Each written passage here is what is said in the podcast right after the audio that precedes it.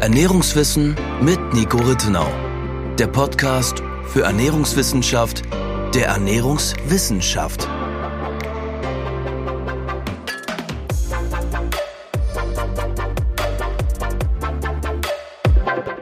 Hallo und herzlich willkommen zu unserer 14. Podcast-Episode. Heute sprechen wir über einige Kritikpunkte, die du, Nico, vor kurzem unter einem deiner neuesten YouTube-Videos erfahren hast. Und zwar hast du ein ausführliches Video zum unter anderem zum Thema der Position der amerikanischen Gesellschaft für Ernährung gemacht und ja, zeigst da ein paar Kritikpunkte Punkte auf. Und aus den Kommentaren ging aber dann hervor, dass das viele Leute verunsichert hat, dass sie ja, viele offene Fragen haben und du hast auch die ein oder andere Kritik geerntet und dem wollen wir uns heute widmen, um hier ja, für mehr Aufklärung zu sorgen, eventuell ein paar Dinge klarstellen und ja, das Ganze nochmal etwas umfangreicher aufzuklären. Vielleicht für alle, die das Video nicht gesehen haben, kannst du kurz zusammenfassen, worum es genau im Video geht und wie es dazu gekommen ist, dass du das Video gemacht hast? Ja, sehr, sehr gerne, klar. Also es geht um den zweiten Teil meines zweiteiligen Reaktionsvideos, das ich zu der Debatte zwischen Raffaela, die man online wahrscheinlich eher als die militante Veganerin kennt, und dem ehemaligen Profi-Bodybuilder Markus Rühl ging. Und die beiden waren zu Gast bei Leroy auf seinem Kanal Leroy Wills Wissen und haben über das Thema Veganismus diskutiert.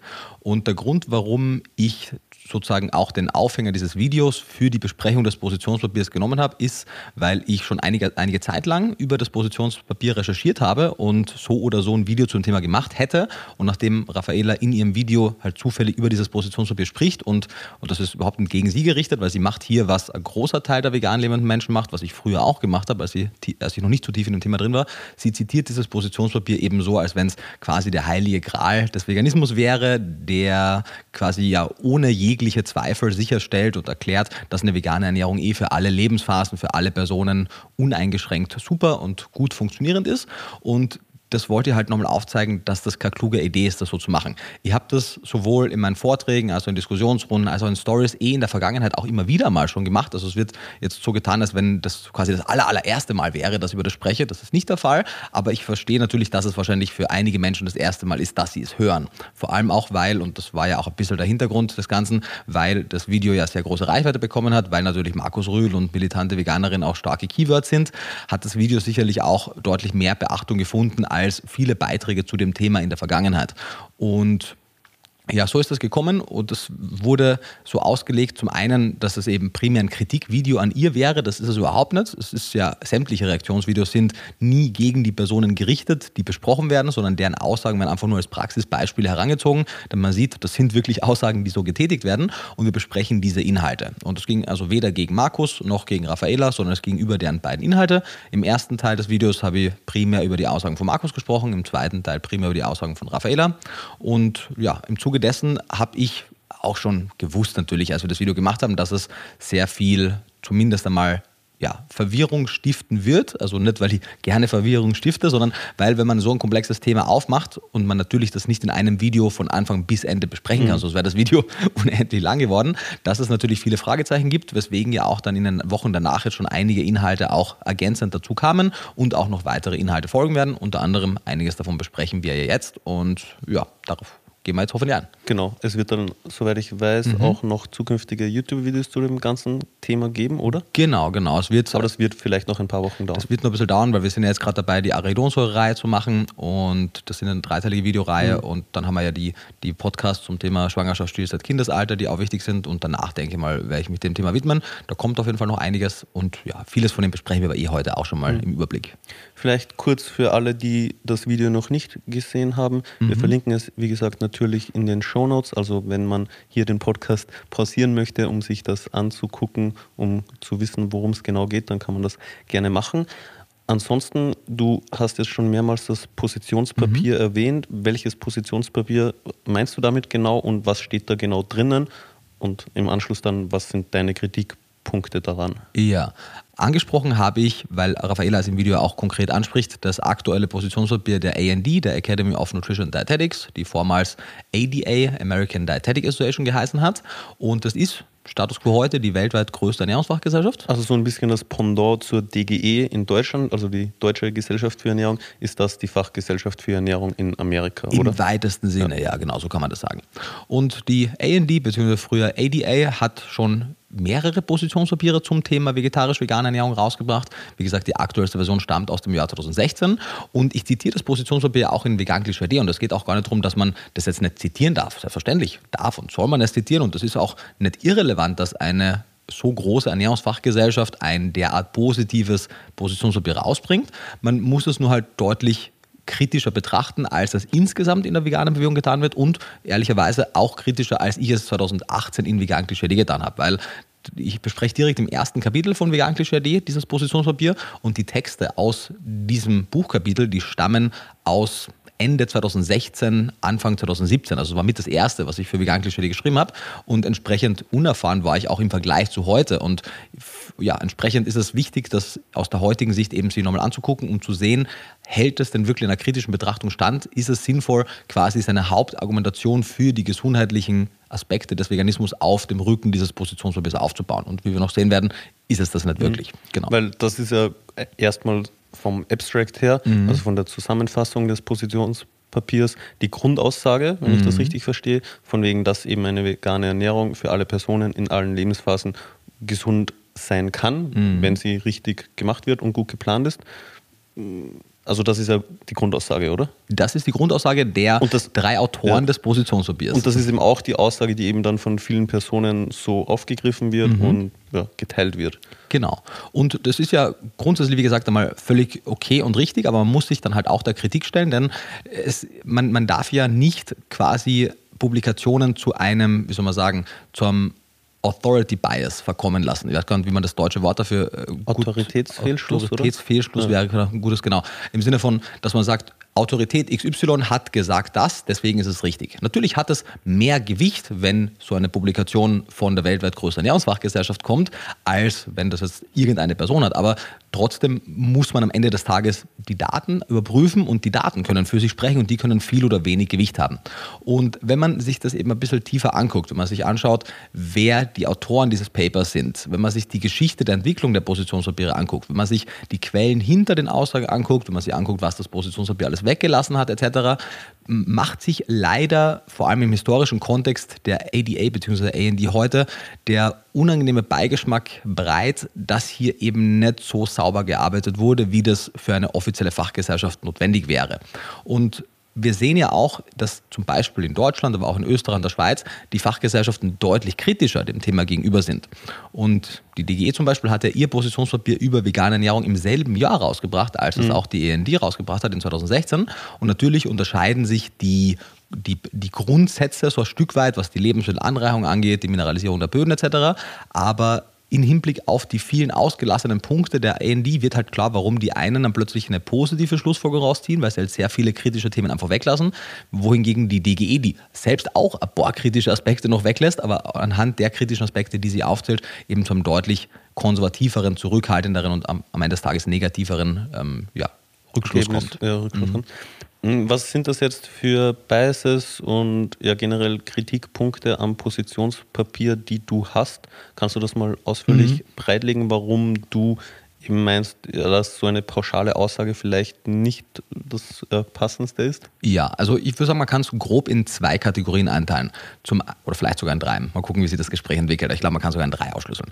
Der eine Punkt ist schlicht und ergreifend die wissenschaftliche Tiefe, der Grad der Evidenz, der besprochenen Themen. Also ich mache das im Video anhand des Proteinbeispiels deutlich und man kann das auch anhand von anderen Nährstoffen in dem Paper deutlich machen, dass einfach die Tiefe, mit der zum Beispiel Nährstofffragen besprochen werden, unzureichend ist. Zum Beispiel die Autoren des Positionspapiers machen in dem Paper die Aussage, eine gut geplante vegane Ernährungsweise kann den Proteinbedarf decken. Das ist jetzt nicht einmal so eine kontroverse Aussage eigentlich. Und wenn man sich die Literatur anguckt, gibt es da auch eine Handvoll Studien, die das belegen. Und ein paar davon waren auch schon verfügbar im Jahr 2016, als das Positionspapier rauskam.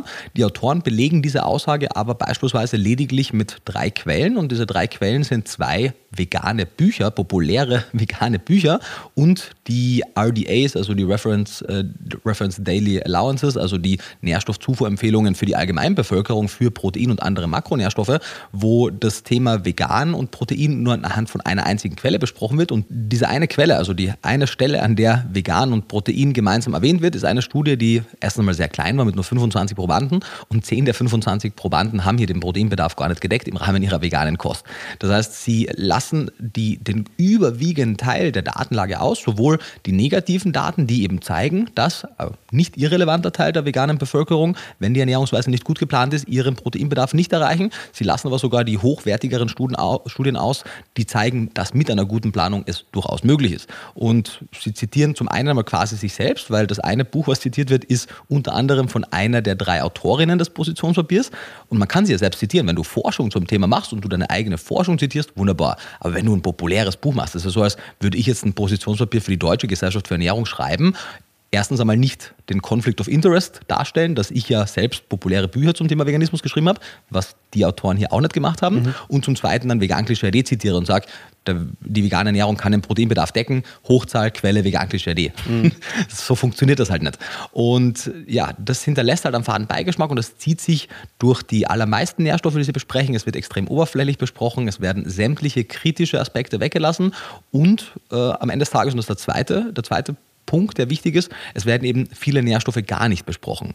Und dass zum Beispiel die Deutsche Gesellschaft für Ernährung, die ja insgesamt schon eine deutlich zurückhaltendere Meinung hat, das Thema Cholin nicht anspricht, ist auch kritikwürdig, weil man müsste eigentlich das Thema Cholin und andere Nährstoffe im Kontext der veganen Ernährung in den Positionspapieren ansprechen. Aber dadurch, dass die DGE, und auch das ist kritikwürdig, aber zumindest ist es dann in sich stringent, dass den Nährstoff Cholin noch immer nicht, Status 2023, noch immer nicht als essentiellen Nährstoff ansieht, macht verständlich, warum sie nicht besprechen. In den USA, wo dieses Positionspapier aber 2016 von der AND rauskam, ist Cholin seit 1998 ein essentieller Nährstoff. Mhm. Und damit zählt er genauso wie alle Vitamine, genauso wie die Mineralstoffe, Mineralstoffe, die essentiellen Aminosäuren und die essentiellen Fettsäuren als essentieller Nährstoff und der wird hier einfach komplett außen vor gelassen.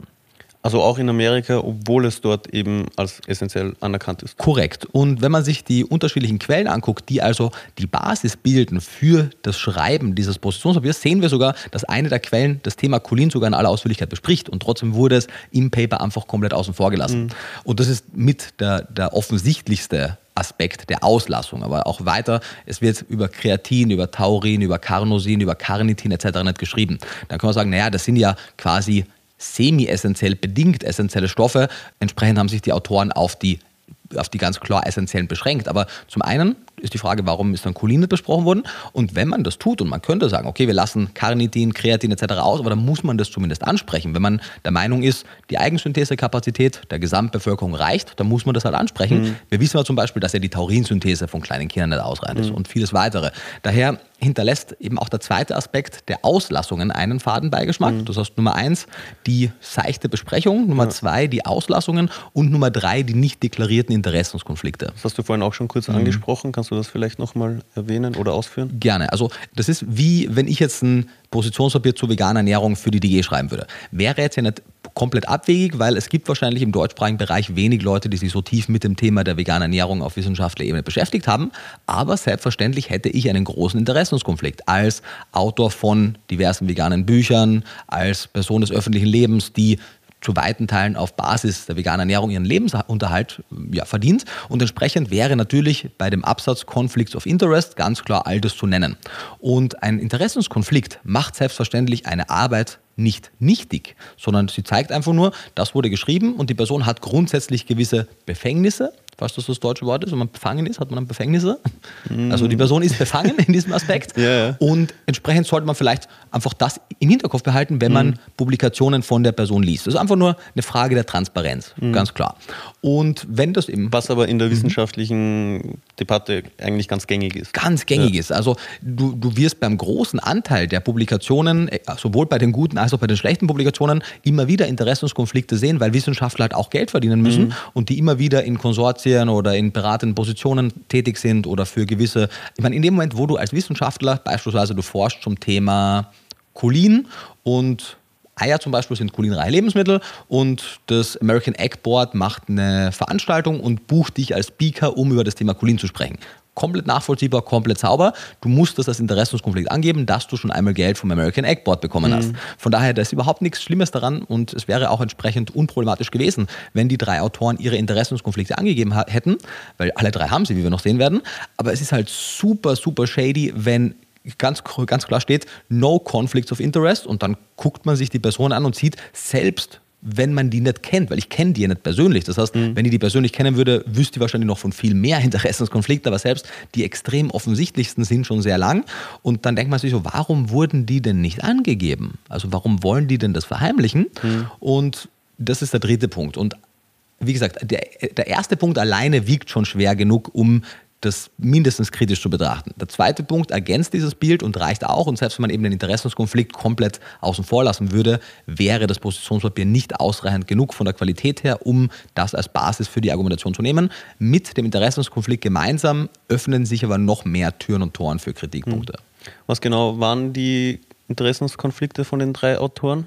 Susan Levin, eine der Co-Autorinnen, ist mittlerweile leider verstorben. Während ihrer Lebzeit, den großen Teil ihrer aktiven Arbeitszeit, hat sie aber beim sogenannten PCRM, beim Physicians Committee for Responsible Medicine, in einer führenden Position verbracht. Und das PCRM, trotz dem, dem Namen Physicians Committee for Responsible Medicine, man könnte also denken, es ist einfach eine Ärzteorganisation, ist, und das sagt auch die American Medical Association, jetzt nicht irgendwelche Verschwörungstheoretiker, sondern wirklich anerkannte medizinische Fachgesellschaften, sagt, und das ist auch korrekt, das kann man nicht wegdiskutieren, ehrlicherweise, ist eine Tierrechtsorganisation Organisation unter dem Deckmantel einer Ärzteorganisation.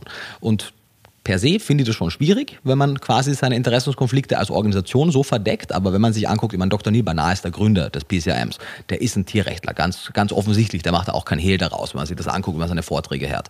Und auch viel von der Arbeit des PCRMs. Es gibt ein Vegan Starter Kit auf deren Webseite. Sie organisieren ganz viele Events rund um das Thema Veganismus. Also das ist einfach eine vegane Organisation, die halt den Fokus in der Außenwahrnehmung mehr auf die gesundheitlichen Aspekte und weniger auf die tierrechtlichen setzt. Und wenn man also in einer führenden Position einer so stark vegan gefärbten Organisation ist, ergibt sich daraus schon mal ein riesen Interessenskonflikt. Mhm. Die Tatsache, dass sie selbst langjährige Veganerin ist, kann man, könnte man diskutieren, ob es ein Interessenskonflikt ist.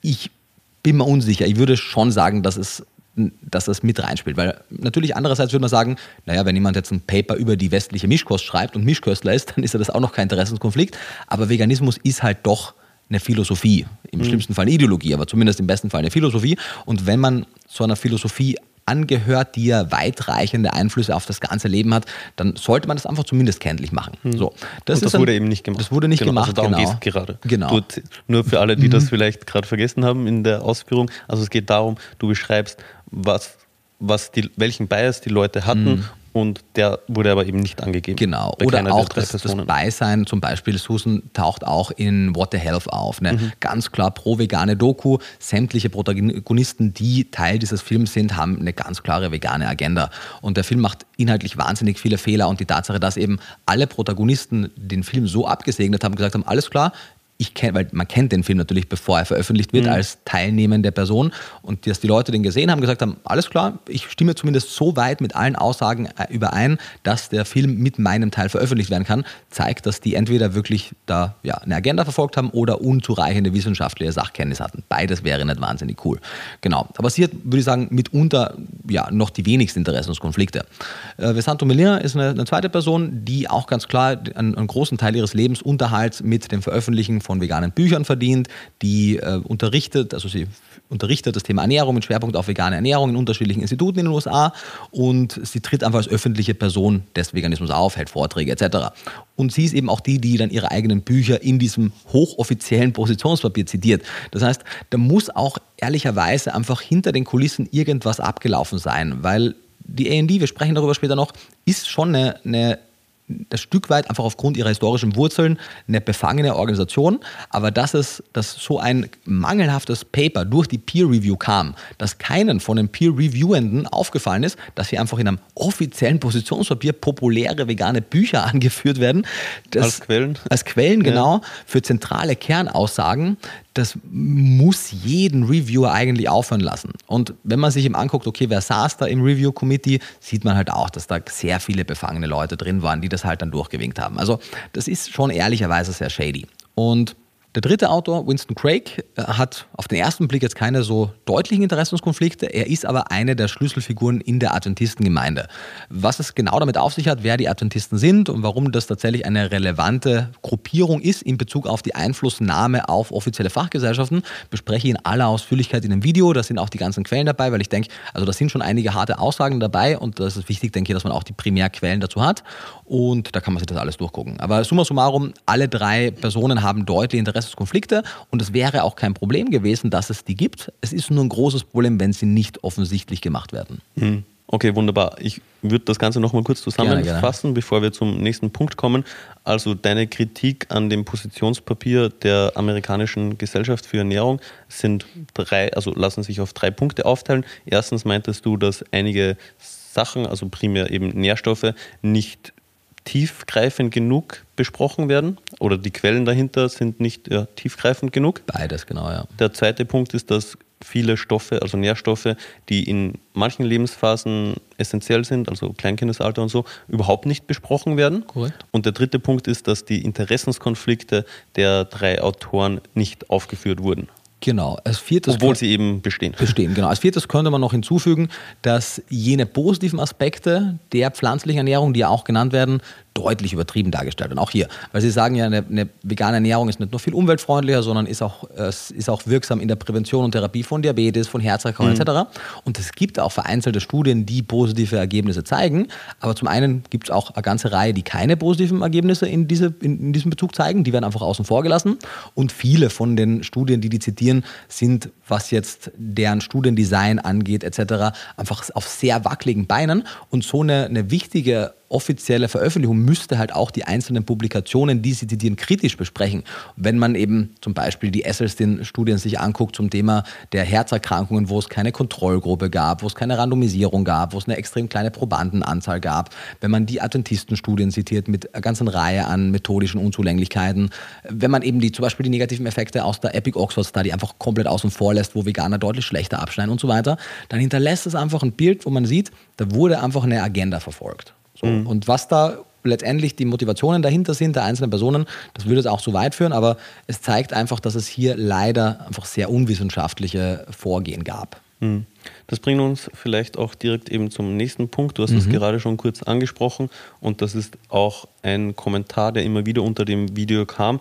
Ich lese das mal kurz vor, also mhm. einen bestimmten Kommentar, der das eben ein bisschen zusammenfasst. Und zwar wurde eben geschrieben, dass es als kurios empfunden wurde oder wird, dass du die Adventisten außen vor lässt, die ja angeblich die gesündeste Subgruppe in, den, in Amerika sind mhm. und die leben im Schnitt zehn Jahre länger als der Durchschnittsamerikaner. Und du hast es eben gerade schon kurz angesprochen. Also was hat es damit auf sich? Stimmt das? Und wenn ja, warum sagst du es dann vielleicht oder hast du es nicht gesagt oder ist es vielleicht doch nicht so? Ja, genau. Also, ihr habt dazu auch schon eine Instagram-Story gemacht. Und das ist halt ein gutes Beispiel, dass offensichtlich Personen hier Kritik üben, ohne dass sie die Datenlage selbst gelesen haben. Weil man hört das zwar immer wieder, ja, schau, die veganen Adventisten sind die gesündesten in der Bevölkerung in den USA, die leben zehn Jahre länger und die sind einer der Beweise, warum eine vegane Ernährung die gesündeste sein soll. So, wenn man sich die Daten anguckt, sieht man mehrere Dinge. Zum einen mal, wenn man sich die statistische Erhebung anguckt und weiteres, sieht man aber generell die Adventist Health Study wie auch viele andere Epidemiologen epidemiologische Studien, steht natürlich insgesamt ein bisschen auf wackeligen Beinen, weil sie ja nur Korrelationen zeigen kann. Aber dafür natürlich über lange, lange Beobachtungszeiträume hinweg und auch mit einer großen Probandenzahl. Aber das muss man trotzdem im Hinterkopf behalten, dass es eben eine reine Korrelationsstudie ist. Äh, Nummer zwei, und das ist das größere Problem der Adventistenstudie, und das wird auch unter anderem in dem Paper, das ich in aller Ausführlichkeit in dem Video bespreche, genannt, dass die Adventistenstudien, also die Adventist Health Study 1 und Adventist Health Study 2, ausgehend von der Loma Linda University, einer adventistischen Universität, ausgeführt wurden.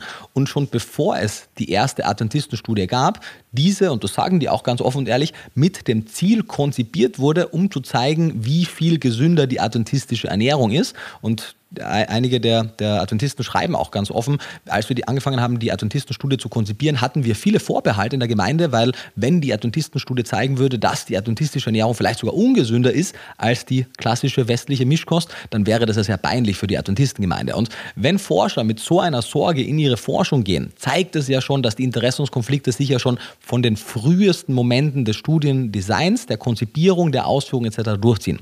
Das heißt immer nicht, dass es völliger Blödsinn ist, was rauskommt, aber es hat halt einen unangenehmen Beigeschmack. So, aber selbst wenn man das alles außen vor lässt, weil das ist ja ein bisschen spekulativ mhm. natürlich, wenn man sich wirklich nur die Daten anguckt und jetzt nicht daran zweifelt, wie die erhoben wurden, wie viel Aussagekraft die haben, wenn man wirklich sich nur die Daten anguckt, unterstreicht das trotzdem nicht, was hier als Kritik angeführt wird. Ich habe äh, die Studie auch hier bei mir. Es gibt eine Publikation von Orlich aus 2013, die genau diesen Aspekt äh, beleuchtet. Wie ist denn die Gesundheit der verschiedenen veganen, äh, der verschiedenen Adventistengruppen, also die vegane adventistische Gruppe, die vegetarische, die pesketarische, die flexitarische, im Vergleich zu der mischköstlichen und im Vergleich zu der Allgemeinbevölkerung.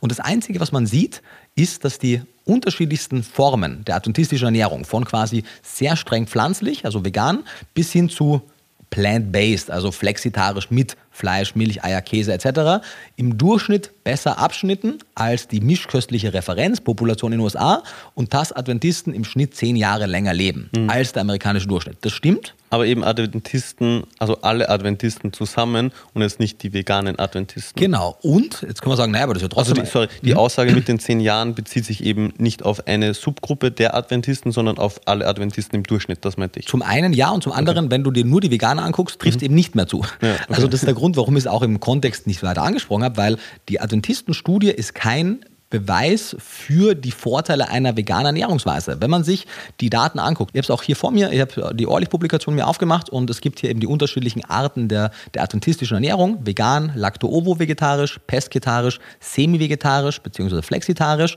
und nicht vegetarisch. Und die nicht vegetarischen Adventisten sind hier die Referenzpopulation, weil es den größten Anteil der Adventisten ausmacht. Das ist schon mal wichtig. Der überwiegende Teil der Adventisten ist weder vegetarisch, vegan noch flexitarisch, sondern nährt sich mit Fleisch. Das heißt, die ursprüngliche adventistische Ernährung, die quasi von den sehr orthodoxen Adventisten verfolgt wird, ist gar nicht das, was die meisten Adventisten machen. Okay, das ist die Referenzgruppe und deren All-Cause-Mortality, also deren Gesamtsterblichkeit, deren Sterblichkeit an Herzerkrankungen, an generell kardiovaskulären Erkrankungen, an Krebs und Ähnlichem, wird hier mit dem statistischen Wert 1 als Referenzwert benannt. Das heißt, das sind die 100 Prozent. Mhm. Und wenn man jetzt sich fragt, wie gut schneiden denn Vegetarier, Veganer und Flexitarier in Bezug auf eben kardiovaskuläre Erkrankungen, Krebs etc. an, dann werden die immer ins Verhältnis zu der Referenzgruppe gesetzt. Das heißt, fiktiv, wir besprechen die Zahlen gleich, aber fiktiv als, als erklärendes Beispiel, wenn jemand in der veganen Ernährung zum Beispiel 0,9 hätte, dann hätte er ein 10% geringeres Risiko für die jeweilige mhm. Erkrankung im Vergleich zu der Referenzpopulation. Wenn er jetzt 1,10 oder 1,1 dasselbe hat, dann hätte er ein 10% höheres Risiko gehabt für das Auftreten der jeweiligen Erkrankung. Macht das Sinn? Ja, also im Verhältnis eben zu der Baseline, also zu genau. der einen Basisgruppe. Genau. Und man muss eben sagen, die, die Baseline-Gruppe sind eben die mischköstlichen Adventisten, die ja im Schnitt schon mal deutlich gesünder leben als der amerikanische Durchschnitt. Das ist vielleicht auch noch wichtig mhm. an der Stelle anzumerken, dass die Adventisten viele Dinge besser machen als der amerikanische Durchschnitt. Richtig. Also andere Lebensstil, Lebensstilfaktoren sind bei denen ja auch gesünder. Richtig. Also die machen mehr Sport, sind weniger übergewichtig, rauchen weniger und so Sachen. Genau, trinken weniger, haben einfach eine starke Glaubensgemeinschaft, damit auch ein starkes soziales Netz. Weißt du, ob für das statistisch also ob das statistisch bereinigt wurde für genau. diese Faktoren? Ja, da wurde adjustiert. Man muss aber auch sagen, das sind natürlich mathematische Methoden und die haben ihre Grenzen. Mhm. Aber ja, es wurde grundsätzlich dafür adjustiert, okay. auch für soziodemografische Merkmale etc. Also das ist schon auf den ersten Blick ganz sauber gemacht worden. Aber, und das ist halt der Punkt, wenn wir uns angucken, wie die unterschiedlichen Gruppen abschneiden, sehen wir, dass die Veganer innerhalb der Gruppe der Vegetarier meistens am schlechtesten oder am zweitschlechtesten abschneiden. Die gesündesten und besten sind fast durchgängig die Pesketarier. Also bei den unterschiedlichen Erkrankungen. Genau, also mhm. ich kann es mal vorlesen, zum Beispiel wenn wir uns die All-Cause Mortality angucken, dann ist eben die Referenzgruppe 1 die mischköstlichen Adventisten und die höchste Reduktion um 19% der All-Cause Mortality hatten die Pesketarier mit 81, also 0,81, 19% mhm. weniger. Die Veganer waren hier die zweitbesten mit 0,85. Aber das heißt, man kann schon mal nicht rechtfertigen, dass eine rein vegane Ernährung in Bezug auf die All-Cause Mortality, die Gesamtsterblichkeit, das Beste wäre. Gut, fair enough. Man muss auch hier sagen, die All-Cause Mortality, die Gesamtsterblichkeit, ist ein relativ diffuser Marker. Denn es ist ganz plakativ gesagt, wenn ich mich vegan ernähre, ich bin in der Gruppe enrolled, inskribiert als Veganer und ich falle die Treppe runter, breche mir das Genick und sterbe, ist mein Tod in der All-Cause Mortality drin. und natürlich auch für alle anderen Gruppen. Das heißt, das ist mit Vorsicht zu genießen. Mhm. Das heißt, man sollte sich vielleicht eher auf die wirklichen krankheitsspezifischen Todesfälle konzentrieren. Kann man machen. Zum Beispiel ischämische Herzerkrankungen. Mitunter die häufigsten Todesursachen. Und wir sehen hier, die mit großem Abstand stärkste Reduktion hatten erneut die Pesketarier. Die haben 0,65, also eine 35-prozentige Reduktion. Die Veganer sind mit 0,9 immer noch drunter, aber die haben nur eine 10-prozentige Reduktion. Also 10% zu 35%. Richtig, also 25% schlechter mhm. die Veganer im Vergleich zu den Pesketariern. Und die Veganer sind hier auch schlechter als die Ovolacto-Vegetarier. Ovolacto-Vegetarier haben 0,82, mhm. also 18% Und das war jetzt welche Erkrankung? Mhm, das war die chemische Herzerkrankung. Okay, also die weltweit häufigste richtig, Todesursache. Richtig. Okay. Und wie gesagt, ja, Veganer schneiden auch hier ein bisschen besser ab als jetzt die Referenzgruppe, aber das ist kein Grund zu sagen, die vegane Ernährung wäre das gesündeste oder ich unterschlage hier irgendwelche Daten, weil ich meine, Ovo-Lacto-Vegetarier essen Milch und Eier. Pesketarier essen Milch, Eier und Fische und Meeresfrüchte. Also die essen mit Ausnahme von Fleisch alle tierischen Produkte mhm. und haben eine deutlich gesündere Ernährungsweise hier offensichtlich gepflegt, weil man sieht es auch in Bezug auf den kardiovaskulären Erkrankungen insgesamt. Auch hier Pesketarier 0,8, 20 Prozent geringer, Veganer 0,91, nur 9 Prozent geringer. Mhm. Krebs. Man sagt, okay, wie ist es auch beim Krebs? Hier muss man sagen, Pesketarier 0,94, nur 6% geringer, Vegetarier 92, 8% geringer. Aber Ovo-Lacto-Vegetarier 90, 10% geringer. Also auch hier schneiden die Veganer nicht am besten ab. Bei dem, beim Diabetes schneiden die Veganer tatsächlich aus allen Gruppen am besten ab, aber ja, meine, Diabetes ist eine häufige Erkrankung, aber die meisten Leute sterben nicht an Diabetes. Und Diabetes ist meistens einfach eine, eine, Erkrankung des Überflusses. Und das hätte man auch mit anderen Ernährungsweisen gut therapieren können. Das zeigen die Daten. Vegane Ernährungsweisen sind einfach im Schnitt meistens ein bisschen weniger energiedicht. Wenn man in den Studien auch von Banal etc. für Energie äh, korrigiert und sich eben die Ernährungspatterns anguckt, dann sieht man, dass die vegane Ernährungsweise im Vergleich zu anderen therapeutisch gesunden Ernährungsweisen meistens einfach nur durch die stärkere Energierestriktion profitiert. Weil Leute dadurch Einfach abnehmen, ja, weniger Kalorien zu sich ja, nehmen, genau. Weniger Übergewicht und das genau. der wichtigste Faktor für Genau, und wenn, klar, wenn du jetzt eine, was ich nicht, eine Ornisch oder eine Esselstyn-Ernährung hast, ölfrei, entweder komplett vegan oder fast vegan, überwiegend nur Vollkorngetreide, Hülsenfrüchte, Obst, Gemüse, wenig Nüsse, wenig Samen, ja natürlich wirst du da abnehmen. Wie viel sollst du denn essen, damit du deinen Energiebedarf deckst? Mhm. Und ja, dann wird es auch passieren können, dass du temporär auch gesundheitliche Vorteile haben wirst in Bezug auf das jeweils erforschte Krankheitsbild.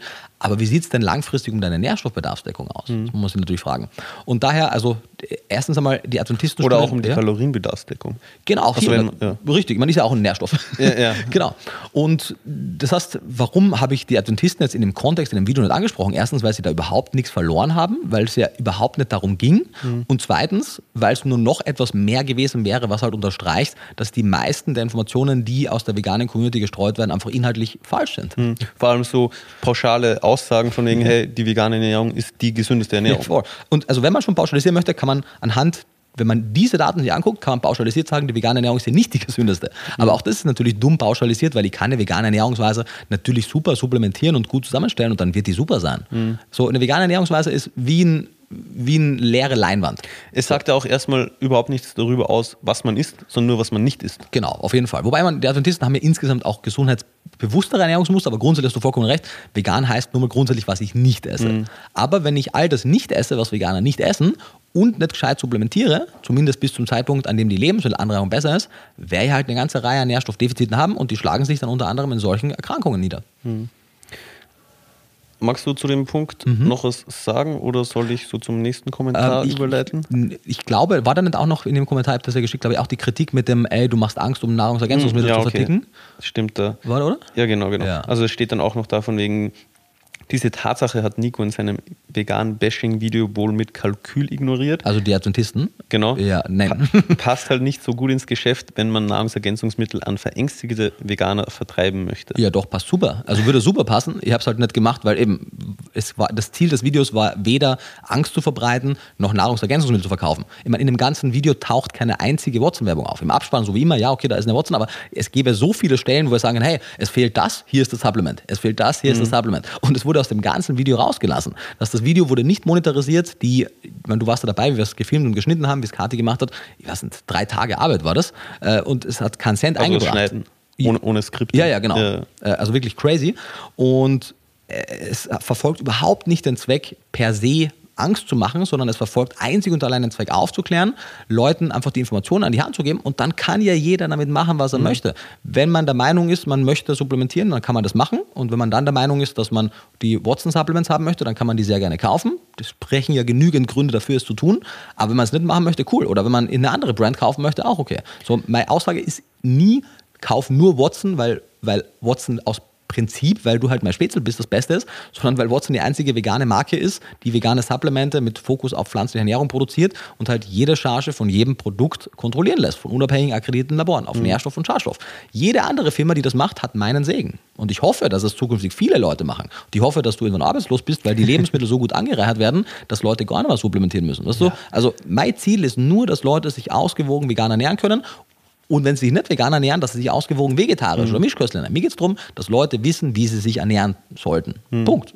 So. Also, und, um gesund zu bleiben. Um gesund ja. zu bleiben, ja. Das ist auch ein wichtiger Punkt, weil, also da werden wir ja auch mal eine eigene Folge machen in drei, vier Wochen wahrscheinlich, wie es denn zu den Produkten bei Watson kommt, mhm. weil also solche Aussagen klingen ja für mich auch danach, dass Leute glauben, hey, wir machen ein Produkt und mhm. dann gucken wir, okay, was gibt es jetzt an Daten, wie wir das Produkt vermarkten können. Genau. Aber die Reihenfolge ist genau umgekehrt. Ja. So, du guckst dir Daten an, dann sehen wir, hey, da fehlt potenziell was, eventuell für gewisse Lebensphasen. Da macht ein Produkt Sinn und dann machen wir das Produkt. Und ja, aber wie das im Detail abläuft, das klären wir, wie gesagt, in einer eigenen Podcast-Folge, weil das ist einiges komplexer ja, als das, was ich gerade gesagt habe. Einiges komplexer. Und Leute haben auch dieses, dieses, diese falsche Vorstellung, dass es auch aus deiner Sicht heraus das Beste wäre, quasi immer mehr Produkte zu bringen, die dann Leute kaufen, weil Leute denken ja, naja, wenn er anstatt vier Produkten zehn Produkte im Shop hat, dann wird er ja entsprechend mehr Umsatz machen. Aber Leute vergessen, dass, ja, du kennst die Zahlen besser, 90, 95 also, Prozent deiner Umsätze ja, mit. Würde ich wahrscheinlich auch, aber es steht nie im Verhältnis zum Aufwand. Das, ja, genau. Und der Aufwand sind aber Kosten. Und das ist der Punkt. Ja, würde, je nachdem, du, wie ich meine eigene Zeit berechne. Aber ja, und auch meine Zeit. Bei meiner Zeit kommt ja, die Rechnung bei dir. Stimmt, also, stimmt, so, so, Produkte, die nischig sind, nur für gewisse Lebens, Lebensphasen mhm. oder für nur gewisse Zielgruppen, wenn man das hochrechnet, wird man merken, oder wirst du merken, dass wenn du da nur ein paar Stück von dem verkaufst, dass ich teurer war und die, und und die Lagerkapazitäten, die es mhm. bindet und das Geld, das es bindet. Also das macht relativ wenig Sinn, wenn du, wenn du weißt ja besser, es sind 90, 95 Prozent Umsätze mit Multis und Omegas, oder? Mhm. Ja. ja, also 85 bis 90, bis 90 circa. Ja. Genau. genau, also das, das muss man halt auch mal verstehen, dass es nicht zielführend ist für ein Unternehmen, immer mehr Produkte zu haben. Es macht nur dann Sinn, wenn jede Person jedes Produkt nimmt. Und das ist ja nie das, was ihr jemals gesagt habt. Mhm. so. ja. Ja. ja. ich freue mich auf die Folge auf jeden Fall, ja. weil ja, ich finde es sehr spannend, wie, wie Produkte entstehen, aber ja, ist auch mehr mein Fokus dann. Hm, also ab einem gewissen Zeitpunkt, ja, ja. ich die Daten von dir bekommen habe. Ich bin dann auch raus und das ist ja auch das Ding. So, ich gebe dir die Daten, sag so, hey, ich würde es wichtig finden, dass da ein Produkt kommt. Mhm. Am Ende des Tages A, entscheidest du, ob das Produkt kommt oder nicht. Und B, du entscheidest auch alles andere. Wie wird es bepreist, was ist und so weiter. Das hat ja nichts mehr mit mir zu tun. Mhm. Genau, dann auf zur, zum nächsten Kommentar. Mhm. Viele Leute sind anscheinend sehr ja. enttäuscht von dir oder waren nach dem Video sehr enttäuscht, weil ja, es gibt Kommentare wie, Nico, wir sind alle sehr enttäuscht von dir. Ja, alle. Also, alle sind enttäuscht. Sag mal, warum glaubst du, kommt es dazu und was hast du zu erwidern? Ja. was kannst du sagen, dass Leute nicht mehr enttäuscht von dir sind? Also, die, der Art von Personengruppe kann ich nicht sagen, dass die nicht enttäuscht sind, weil, also offensichtlich enttäuscht es sie, wenn ich wichtige, kritische Fragen aufstelle und die versuche zu beantworten, im Hinblick, dass die vegane Bewegung mehr gesunde Menschen hat. Und wenn das dich enttäuscht, dann kann ich nichts machen, um dich nicht zu enttäuschen, weil dann wäre die einzige Möglichkeit, dich nicht zu enttäuschen, einfach zu blind, genau, einfach blind jegliche kritische Frage zu ignorieren und eine Ideologie zu pushen auf Kosten der Gesundheit der Leute, weil denen, diesen Menschen geht es offensichtlich darum, einfach für jeden Preis Veganismus in die Mitte der Gesellschaft zu bringen. Und mir ist es auch ein wichtiges Anliegen, Veganismus in die Mitte der Gesellschaft zu bringen. Der Unterschied ist, dass es bei mir Preis. nicht um jeden Preis passieren wird. Genau. Und im Gegenteil, wenn, das, wenn der Preis ist, dass eine nicht zu vernachlässigende Anzahl an Personen gesundheitliche Einschränkungen erleben kann, beziehungsweise bei einigen wissen wir es ja, dass es auch passieren wird, vor allem in kritischen Lebensphasen, dann muss zuerst einmal quasi Forschung betrieben werden und das muss die, die Basis gelegt werden, damit man das überhaupt in die Gesellschaft bringen kann.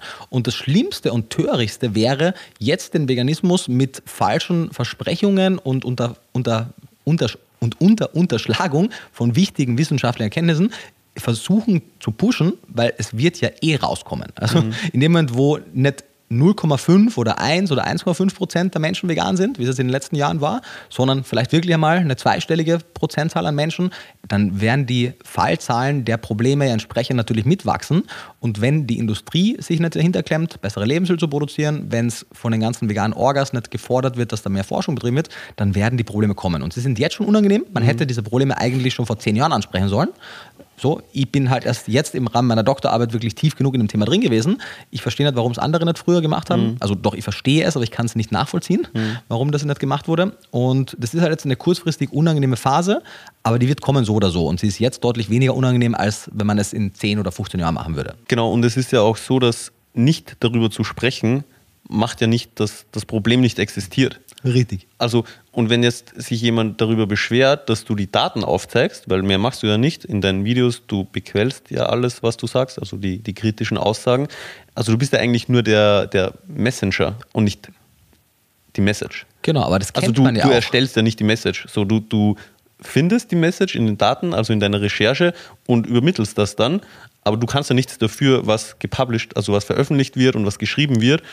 Und insofern ja verstehe ich jetzt auch nicht so, warum man dich eben mit den Argumenten gleichsetzt. Also ich glaube, ja. das machen ein paar Leute. Ja. Und eben, wenn du es nicht machen würdest, also es ist ja trotzdem da so. Ja. Und ich persönlich wäre froh, wenn ich irgendeine Ernährung verfolge oder ja, was auch immer und mir da auch die kritischen Punkte aufgezeigt werden, sodass ich mich differenziert mit dem Ganzen auseinandersetzen kann und ich nicht blind oder ja, einseitig irgendwas folge und nur die halben Informationen habe. Richtig, und das ist ja auch, wir lesen jetzt ja hier einige kritische Kommentare vor, die sind ja auch in der, in der geringeren Zahl gewesen. Also der überwiegende Teil der Kommentare Sieht und der so Leute. Ich? Ja, also genau, hat sehr, war, hat sehr viel Dankbarkeit mhm. dafür gezeigt, hat Mails geschrieben, DMs geschrieben, kommentiert.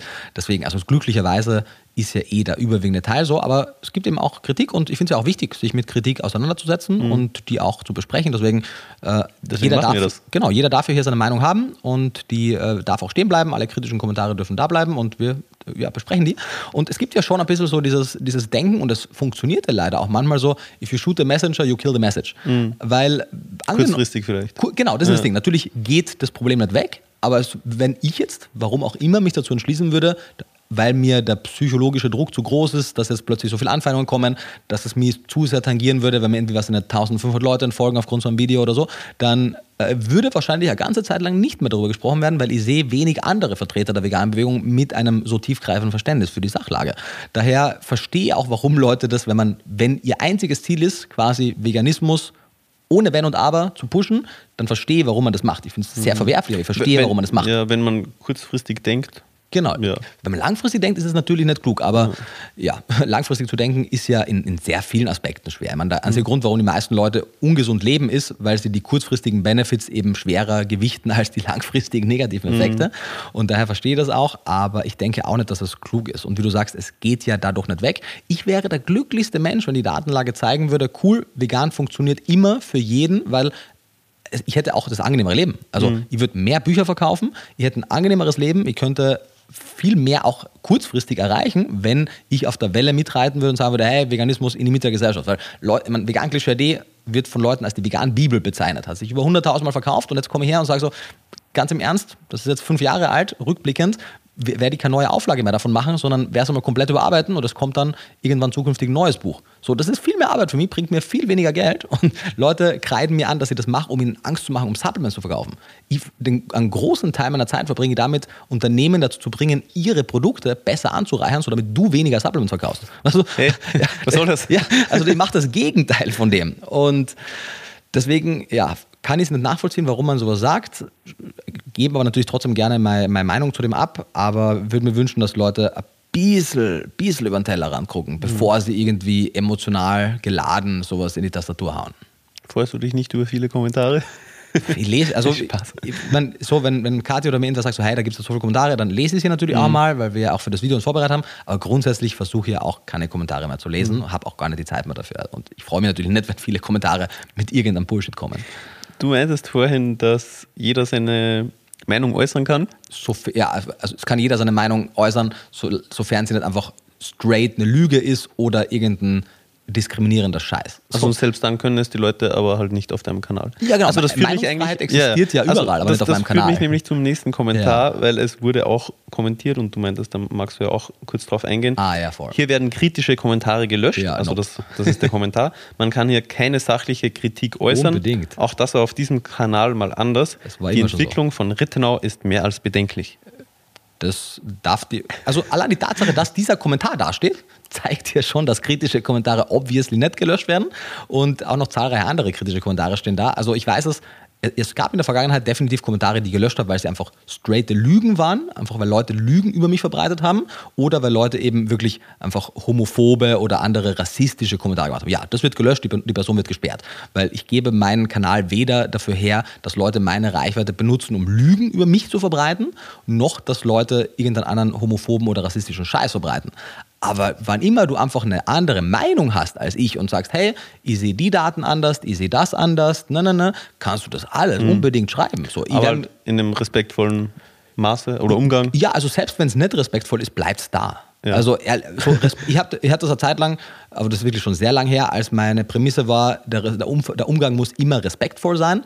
Ich habe dann aber immer wieder mal, als eben noch, als der Kanal noch viel, viel kleiner war, als ich wirklich noch die Zeit hatte, quasi einzelne Kommentare zu lesen und quasi abzuwägen, ist das jetzt respektvoll und so weiter, habe ich irgendwann gemerkt, so, erstens einmal ist das ein bisschen subjektiv. So, Ja, auf jeden Fall. Und so, we- wenn, weiß ich nicht, wenn jetzt irgendjemand was sagt, was jetzt nicht super höflich ist und mir das jetzt voll verletzt, dann ist das primär auch mein Problem. Weil wenn ich ein bisschen lickeres Fell hätte, dann würde mir das jetzt auch nicht verletzen. Also wenn es keine Lüge ist, wenn einfach jemand sagt so, Ja, ja, hey, aber- Nico hat ja keine Ahnung von der Datenlage, das und das. Ja. Ist das respektlos, aber mein Gott. Aber ich meine also irgendwie so eben so beleidigend oder so. Also ich persönlich Mhm. wäre da wahrscheinlich, also wobei ich ja auch erstens keine so große Plattform habe wie du Mhm. und zweitens auch wahrscheinlich keine Kommentare lesen würde und Mhm. es mich daher nicht tangieren würde. Aber ich glaube, ich wäre da noch ein bisschen strikter, weil ich denke mir so, wenn das mein Kanal ist, also Mhm. wenn ich jetzt irgendein Live-Event mache oder so und da kommen Leute und die fangen irgendwie an, mich zu beleidigen oder so, also dann lasse ich die ja auch rauswerfen, weil also wie Mhm. Kommen die dazu oder wie komme ich dazu, mich damit abzugeben? Ja. Aber ich hatte das eine Zeit lang, war das auch meine Prämisse. Ja. Ich habe tatsächlich aber es ein bisschen geändert, weil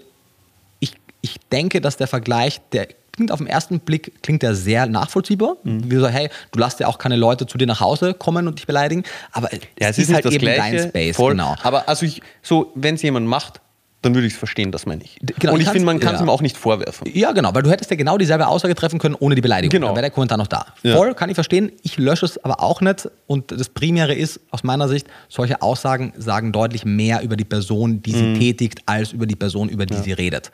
Und ich habe auch nicht die Zeit. So, Ja, voll. Deswegen äh, bleiben die stehen. Und deswegen, also ich, es gab in der Vergangenheit Kommentare, die gelöscht wurden, ja. Ähm, und ich weiß es aber, weil ich, also definitiv seitdem ich von der YouTube- und Social Media Pause zurück bin, und die war ja, also die Pause habe ich gemacht im Herbst letzten Jahres und angefangen habe ich jetzt wieder, ich weiß gar nicht, Anfang dieses Jahres irgendwann einmal. Sowas, ja. Sowas, genau. Und ich weiß, weil ich habe de- seitdem gar nicht mehr alle Kommentare gelesen und gucke auch gar nicht mehr bei YouTube rein. Da gibt es ja auch in der, im Backend diese Funktion, dass du Kommentare freigeben oder löschen kannst. Da habe ich seitdem nie mehr reingeguckt. Das heißt, ich kann mit hundertprozentiger Sicherheit sagen, und ich bin aktuell der Einzige, der den YouTube-Kanal betreut, das heißt, da kann jetzt auch nicht Kati oder du was gelöscht haben oder so, äh, dass hier keine Kommentare gelöscht wurden. Es kann A passieren, dass wenn Links gepostet werden oder wenn irgendwelche Schimpfwörter verwendet werden oder irgendwelche anderen Gründe, die den Algorithmus dazu bringen, dass er es filtert, dann werden sie auch nicht gelöscht, sondern landen sie halt bei mir im Backend zum- zur Freigabe und ich gucke da nicht rein, weil ich habe keine Zeit dafür. Das sind hunderte Kommentare und das ist halt so, okay, gewöhn dir halt einen Ton an, der korrekt ist und mach nicht so viele Tippfehler. Aber wenn irgendwelche weird geschriebenen Kommentare sind, denkt der Algorithmus auch, es ist Spam. Also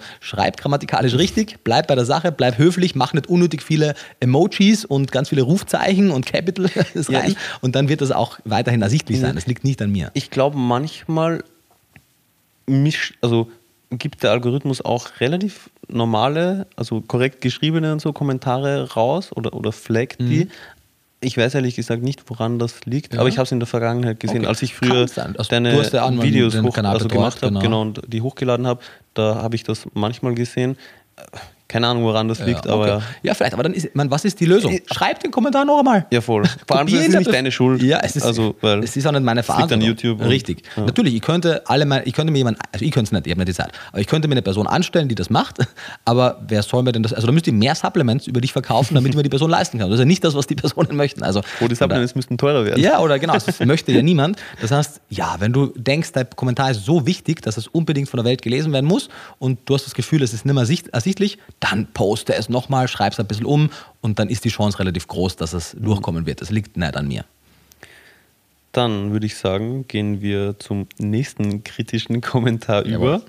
Und zwar, ich zitiere, bitte gebe uns allen jetzt endlich mal eine vernünftige Auskunft, ob wir uns weiterhin vegan ernähren können. Das Video ist etwas verwirrend. Schau dir doch einmal die Kommentare an. Du hast Unruhe reingebracht. Ja. Das ist ein gutes Beispiel dafür, wie ein wissenschaftlicher Diskurs eben nicht ablaufen sollte. Wenn Unruhe als Problem gesehen wird, wenn, wenn eigenständiges Denken als Problem gesehen wird, dann, dann liegt schon sehr viel im Argen. Und erstens einmal, ich bin nicht die Autorität, um, um generell zu entscheiden, ob sich die Welt vegan ernähren kann oder nicht. Also wie größenwahnsinnig wäre es denn von mir, wenn ich sagen würde, ich habe die letztendliche absolute Weisheit mit dem Löffel gefressen und alle anderen sind falsch. Ich habe einfach nur einige wichtige Fragen. Also se- seit der Pandemie ist das, ich stelle ja nur Fragen eh negativ behaftet, aber ich habe halt ernsthafte, wirklich fundierte Fragen gestellt und natürlich zusätzlich auch, soweit die Datenlage es zulässt, auch Antworten gegeben. Also ich habe nicht nur Fragen gestellt, sondern habe Fragen aufgebracht und habe versucht, anhand der Datenlage Antworten zu geben. Und die Datenlage ist eben noch nicht so weit, dass man konkrete Antworten auf alle Fragen geben kann. Und dann Ich wäre es wollte halt sagen, ja, unehrlich. das, das, also viele Personen erwarten sich, glaube ich, eben oft so eine ja, definitive Antwort Ja. auf erstens schwierige und, und komplexe Fragen. Und ja, das läuft halt nicht. Also in der Wissenschaft gibt es sehr viele Fragezeichen Ja. und man kann nicht alles bis ins kleinste Detail wissen, Genau. nach aktuellem Wissensstand. Genau. Aber das kann sich in der Zukunft ändern. Genau, komplexe Fragestellungen haben meistens keine einfachen Antworten. Ja, vor allem, auch. wenn die Datenlage noch so jung ist. Und ich meine, ich habe ja trotzdem, und das ist ja auch das Ding, das wird ja auch ignoriert, ich habe ja trotzdem sehr konkrete Handlungsempfehlungen auch gegeben an mehreren Stellen, indem ich sage, wann immer wir uns bei gewissen Stoffgruppen nicht sicher sind, sei es jetzt eben die Mebicos, die Carninutrients, also Kreatin, Taurin, Carnitin, Canosin, sei es jetzt Cholin, sei es jetzt die langkettigen Omega-3 und Omega-6-Fettsäuren etc. Wann immer wir uns irgendwo nicht sicher sind, ist die Handlungsempfehlung ganz klar. Du wiegst oder du, ja, du wiegst für dich ab, wie du es handhaben möchtest. In kritischen Lebensphasen würde ich sagen, sollten wir immer möglichst vorsichtig sein und lieber deutlich mehr supplementieren und eher auf der sicheren Seite sein. Und in jeder anderen Lebensphase kannst das du ja für dich entscheiden. Dein Körper, deine Entscheidung. Ich zeige dir nur, was die Datenlage zeigen und welche Fragezeichen es noch gibt. Und natürlich, du kannst einen Gentest machen, um zu gucken, wie gut du konvertierst. Du kannst Bluttests machen, um zu sehen, wie deine Spiegel sind. Also du kannst es ja auch für dich relativ gut individuell klären. Es wäre relativ aufwendig. Und daher würde ich sagen, wenn man sich unsicher ist, im Zweifelsfall geht man günstiger und auch weniger aufwendig an die Sache heran, wenn man die Stoffe einfach supplementiert, beziehungsweise in hoffentlich naher Zukunft wird es ja eh angereichert. Das wäre ja eh nur eine Zwischenlösung. Aber dass es, ja, dass es quasi hier gar keine Handlungsempfehlungen von mir gibt, stimmt ja auch gar nicht. Und dass ich weder sage, dass ich jede Person vegan ernähren kann, noch dass ich nicht jede, vegane, nicht jede Person vegan ernähren kann, liegt daran, dass weder das eine noch das andere meiner Meinung entspricht, sondern meiner Meinung entspricht, dass eine, eine klug geplante und im Moment noch sehr ausführlich supplementierte vegane Ernährung funktioniert. Es wird kritischer, je kritischer die Lebensphase ist.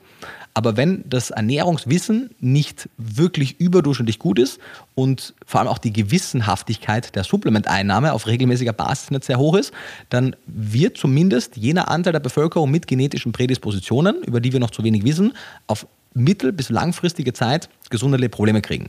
Und das sehen wir auch. Also das ist nicht nur, dass die wissenschaftliche Literatur diese Möglichkeit in den Raum stellt, sondern wir sehen es auch anhand der Anekdoten. Und ja, Anekdoten sind jetzt keine harte wissenschaftliche Evidenz, aber wenn die Anekdoten das belegen, was die wissenschaftliche Datenlage suggeriert, dann ist es eine ergänzende, wichtige Info. Das wurde ja auch oft, ich glaube, wir haben es in den Kommentaren dabei, aber es wurde ja auch oft gesagt, ja, Nico, das ist doch nicht sehr wissenschaftlich, dass du jetzt irgendwelche Berichte von Ex-Veganern zitierst. Naja, erstens zitiere ich nicht einzelne Ex-Veganer, sondern ich zeige eigentlich primär nur in dem Video auf, wie viele es davon gibt. Es gibt ja hunderte Videos von Ex-Veganern, es gibt hunderte Foreneinträge, es gibt mittlerweile auch Case-Reports in der wissenschaftlichen Literatur.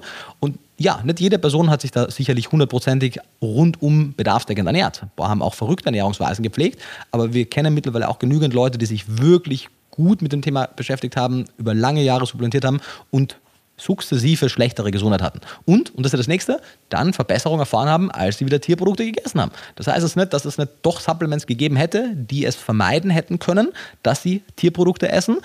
Aber wenn die die zu diesem Zeitpunkt eben nur zur Verfügung hatten und vor allem auch nicht wussten, was es Mhm. denn alles sein kann, ja, müssen wir uns da einfach als vegane Bewegung selbst an die Nase fassen und anstatt die tot zu reden oder zu versuchen, die dann zu mobben, damit die halt möglichst mundtot sind, wäre es ja eine deutlich redlichere Art und Weise, dem Thema auf den Grund zu gehen. Und wenn jemand eben quasi Unruhe unter großen Anführungszeichen reinbringt, dann sollte man vor allem vielleicht, wenn das jemand ist, der in der Vergangenheit das geschrieben hat, was die meisten vegan lebenden Menschen als vegane Bibel bezeichnen, sollte man dem vielleicht ein bisschen mehr Gehör schenken, weil solange ich ja das sage, was, die, was, diese, was diese Art von veganen Menschen, das ist ja nur ein sehr kleiner Teil der Bewegung, aber solange ich das sage, was denen in den Kram passt, bin ich ja der beste Vorreiter für die vegane Bewegung und bin der beste Wissenschaftler, was man alles gelesen hat auf den Amazon Reviews.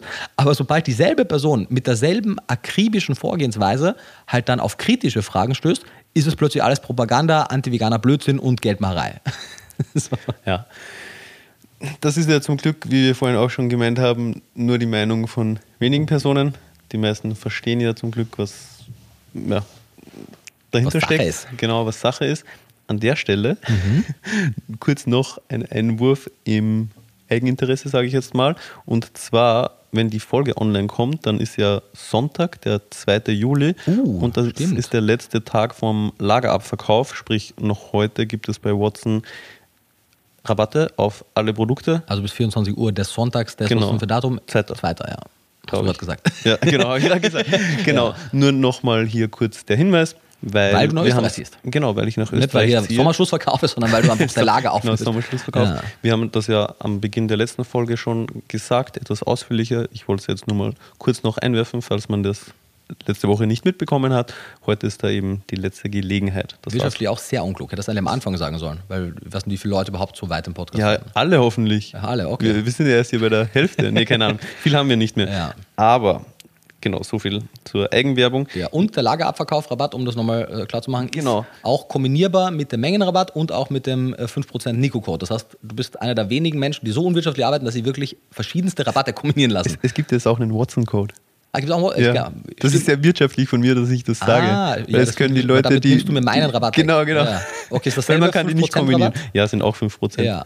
Äh, Also je nachdem quasi, wen man mehr schätzt, nimmt Genau. man entweder Watson oder Nico. ja. Je nachdem, wer in der Vergangenheit mehr Ernährungsinhalte bereitgestellt hat und mehr Bücher Genau. veröffentlicht und Wer die mehr ganzen Social Podcasts online gestellt hat.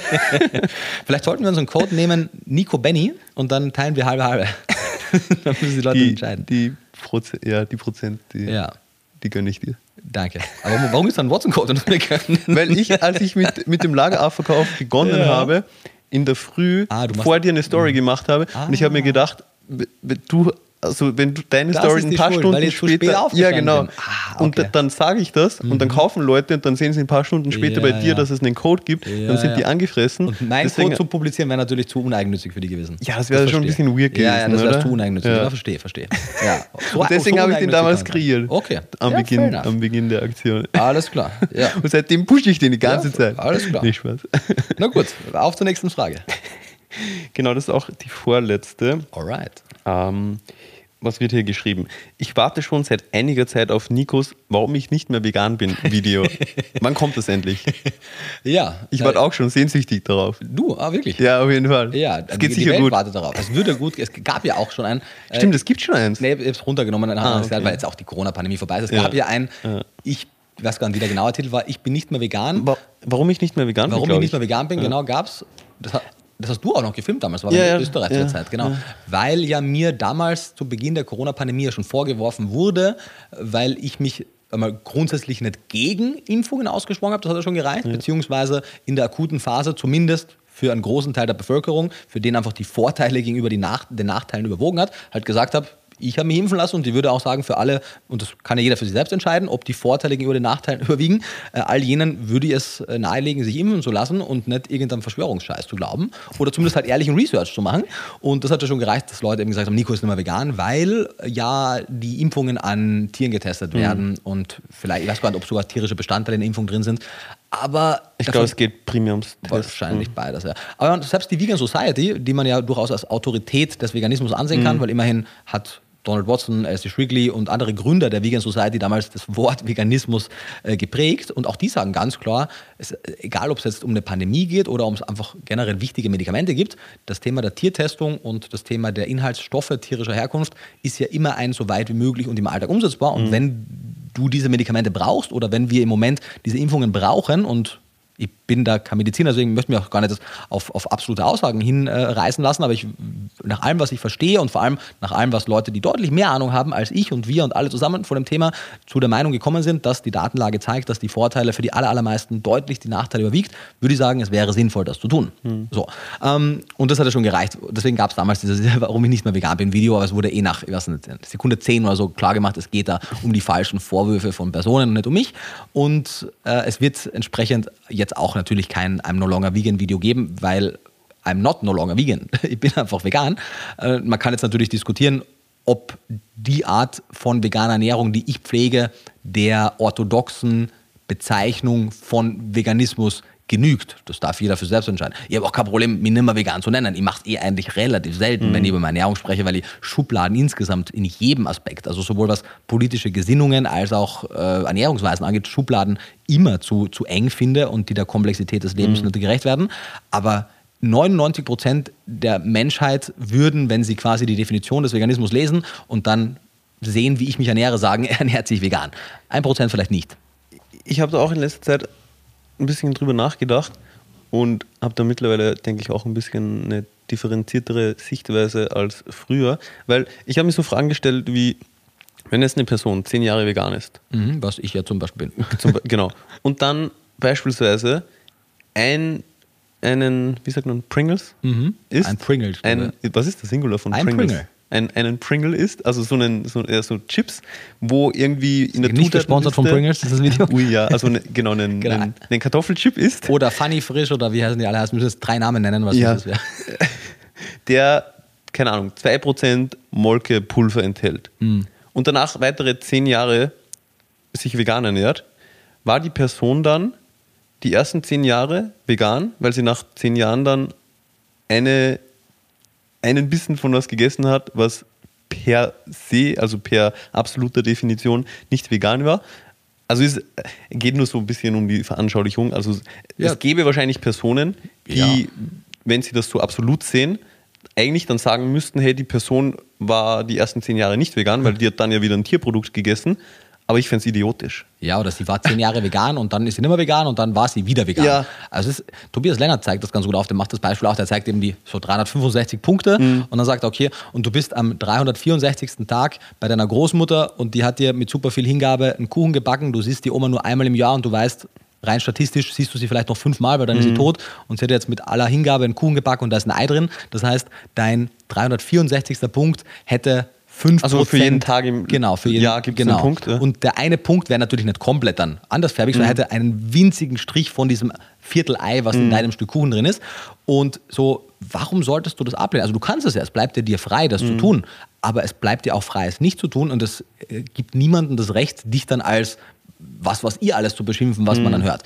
Und noch dazu, wo es so viele andere Aspekte gibt, Richtig. wo ja auch Tierleid verursacht wird, wo aber also was aber nicht per se mit Ernährung zu tun hat, wo die Leute dann aber überhaupt ja, ja also voll. nicht und, und selbst, da scheint es ihnen egal und zu sein. selbst in Ernährungsthemen. Ich meine, Kleidung. Die, die, also bei der Ernte des Getreides für den Kuchen ja. wurden wahrscheinlich mehr leidensfähige Lebewesen getötet als äh, für das Ei. Genau, das kommt auch dazu. Also es gibt einfach so und viele natürlich Punkte. die Intention zählt auch, aber ja. das Veganer, vegan lebende Menschen und man, also sage ich als Teil der veganen Bewegung, dass ein Teil, der, ein anderer Teil der veganen Bewegung hier diese Absolutismen, diese mhm. absoluten Maßstäbe in einem Bereich anlegt, weil du kannst ja absolut sein, würde ich sagen, ist vielleicht manchmal übertrieben, aber nicht konsequent. Aber wenn du in einem Bereich so konsequent bist, musst du auch konsequent sein und in anderen mhm. so konsequent sein. Genau, und das Oder funktioniert bist, nicht. Das funktioniert, genau. Und ja. dann merkst du, okay, dann sind wir vielleicht doch wieder in allen Bereichen einfach ja. normal. Weil wenn du es eben absolut siehst und durch alle Bereiche hindurch konsequent bist, ja, du müsst, weil du dürftest nicht mehr Auto fahren, du dürftest keine Kleidung mehr tragen, du dürftest ja kein einziges Produkt jemals kaufen, weil in der Wertschöpfungskette von fast jedem Produkt ist zu irgendeinem Grad Tierleid oder auch Menschenleid das ist ja das Ding, genau. Und, und warum verbunden, nimmst du dann das also Tierleid so schwer? Und weil, wenn, dann musst du wirklich in allen Bereichen konsequent sein. Mhm. Also wenn du jemanden kritisierst, weil er bei seiner Oma dieses eine Kuchenstück gegessen hat, dann musst du auch in allen anderen sozialen Gerechtigkeitsbewegungen ganz vorne mit dabei sein mhm. und musst dein Leben dafür auch genauso konsequent gestalten und darfst niemanden aufgrund von irgendeiner Art und Weise diskriminieren, anders behandeln, schlechter behandeln und das funktioniert im Leben halt nicht so. Und, mhm. ja. Aber lange Rede, kurzer Sinn, also ähm, und also zum Beispiel, ich habe, also das Pringle-Beispiel gab es bei mir so noch nie. Also wenn jetzt ein Pringle liegt, so, dann esse ich ihn halt einfach nicht. Was es aber gibt, warum Leute ja mir quasi andichten, dass ich jetzt immer vegan wäre, was ich bereits gemacht habe und auch in Zukunft machen werde, wenn sich die, wenn die Situation es äh, verlangt ist, dass bevor Lebensmittel weggeschmissen werden, mhm. ich sie esse. Und zwar egal, was es ist. Also es sei denn, ich finde es eklig oder es ist irgendwas, warum ich es nicht essen möchte. Aber wenn, wir haben zwei Beispiele gebracht. Einmal, wie wir in, auf Zypern waren und da waren wir beim Kollegen zu Hause und der hatte halt ein paar offene Proteinpulver rumstehen und der war so lange nicht auf Zypern, dass das einfach verdorben geworden wäre, wenn wir es jetzt die ganzen Monate nicht gegessen hätten. Wir kannten niemanden auf Zypern, den wir es hätten schenken können und daher wäre es einfach in den Müll gewandert. Und so, warum sollten wir das jetzt nicht konsumieren. Also was ist das ethische Problem dahinter? Und vor allem das Ding ist, was ist die Alternative? So die Alternative ist, wir essen stattdessen was anderes. Genau. Und im Herstellungsprozess von dem anderen ist ja auch dann Tierleid oder äh, Netto ist weniger Tierleid drin. Genau. Im, im Whey-Protein, das man nicht wegwirft, sondern selber isst. Ja, genau. Deswegen, also ich verstehe. Oder auch dein, dein Restaurant. Genau, oder das Restaurantbeispiel, wo ja auch Leute und auch das, wenn, wenn, wenn ich, weil das ist wirklich eine, eine Reihe von Kommentaren, wo ich immer wieder mal auch äh, versucht war, die Leute zu blocken, weil es halt so dumm ist, aber auch die stehen alle noch da. Wenn Leute dann unter jedes Video, egal was das Thema ist, runterschreiben, na Nico, wie schmeckt dein Parmesan? Nico, Hashtag Parmesan, irgendwas. So, weil sie halt darauf ansprechen, dass ich im Podcast von Misha gesagt habe, dass primär, also wahrscheinlich gab es die Situation auch mal, aber es war primär eine effektive Situation. Mhm. Ich sage, wenn jemand im Restaurant mir, keine Ahnung, ich bestelle Pasta mit Tomatensauce ohne Parmesan, der Kellner kommt, bringt mir und das Parmesan oben. Und ich den Kellner fragt, hey, ich habe es ohne Parmesan bestellt, kann ich eine Portion ohne Parmesan haben, weil ich möchte kein Parmesan wird aber dann das Essen weggeschmissen oder nicht? Und wenn der Kellner sagt, hey, easy, es wird in der Küche gegessen, es wird nicht weggeschmissen, sage ich, cool, bitte bring mir das so, wie ich es bestellt habe. Wenn der Kellner jetzt aber sagen würde, in diesem eigentlich fiktiven Szenario, hey, äh, das wird weggeschmissen, weil das war jetzt bei dir, niemand wird es essen, so, warum sollte ich es dann wegwerfen lassen? Also ich, ich habe weder den Stolz zu sagen, ich habe es aber so bestellt, weil ich mag ja Parmesan. Also ich esse ihn nicht, aber mhm. ich mag ihn. Und wenn er hier jetzt nicht mehr Tierleid verursacht, warum sollte ich nicht essen? Er hat gute Nährwerte und es gibt einfach außer Ekel, aus meiner Sicht, den ich nicht empfinde gegenüber dem Parmesan, keinen rationalen Grund, ihn wegzuwerfen wegwerfen mhm. zu lassen. Und natürlich kann man sagen, hey, die Außenwahrnehmung ist dann aber so und so. Und das sind auch legitime Punkte. Ich lasse mhm. die ja gelten. Ich sehe aber nicht, dass das das überwiegt. Aber man kann es anders sehen. Aber dann jetzt irgendwie wirklich schon mobbermäßig unter jedem meiner Videos so ein Bullshit zu kommentieren oder eigene, auch jemand hat mir zugeschickt, irgendwie, dass es eigene Reaktionsvideos dazu auf YouTube gab und dass es irgendwie, wie nennt sich das, Tweets, ja, also wenn Leute auf Twitter auf Twi schreiben, ja, Tweets, genau, und, und irgendwie, ich fühle mich wie so ein alter Mann. Ich kann sagen, du so, warst noch nie auf Twitter, Ich war noch nie auf Twitter, ne. Und Zum dann, Glück. Und, und Reddit gibt es auch, ich weiß gar nicht, was das genau ist, sind das so Foren? Ja. Genau, dass Leute irgendwie Reddit Foren-Einträge, wie man das nennt, äh, machen und dann äh, darüber diskutieren. Also es ist halt crazy. Ja, aber so. weißt du, wenn du nichts anderes zu tun hast im Leben? Das ist crazy. Vor allem, also was, was ist denn der Ziel? Also wenn du, willst du mich dazu bringen, dass ich jetzt aus Prinzip sage, okay, cool, dann esse ich jetzt wieder dauernd alles und bin jetzt wegen dir nicht mehr vegan, weil du mir so auf die Nerven gehst? also ich werde ja auf jeden Fall jetzt nicht besser auf dich zu sprechen sein und ich werde jetzt auf jeden Fall auch nicht strenger werden mit meinen ethischen Grundsätzen, weil die sind so streng, wie ich sie für sinnvoll erachte. Und du kannst mhm. anderer Meinung sein, aber was fällt dir denn ein? Also, ja. ja. Ich glaube, da fließt psychologisch einiges mehr rein in so einen Kommentar.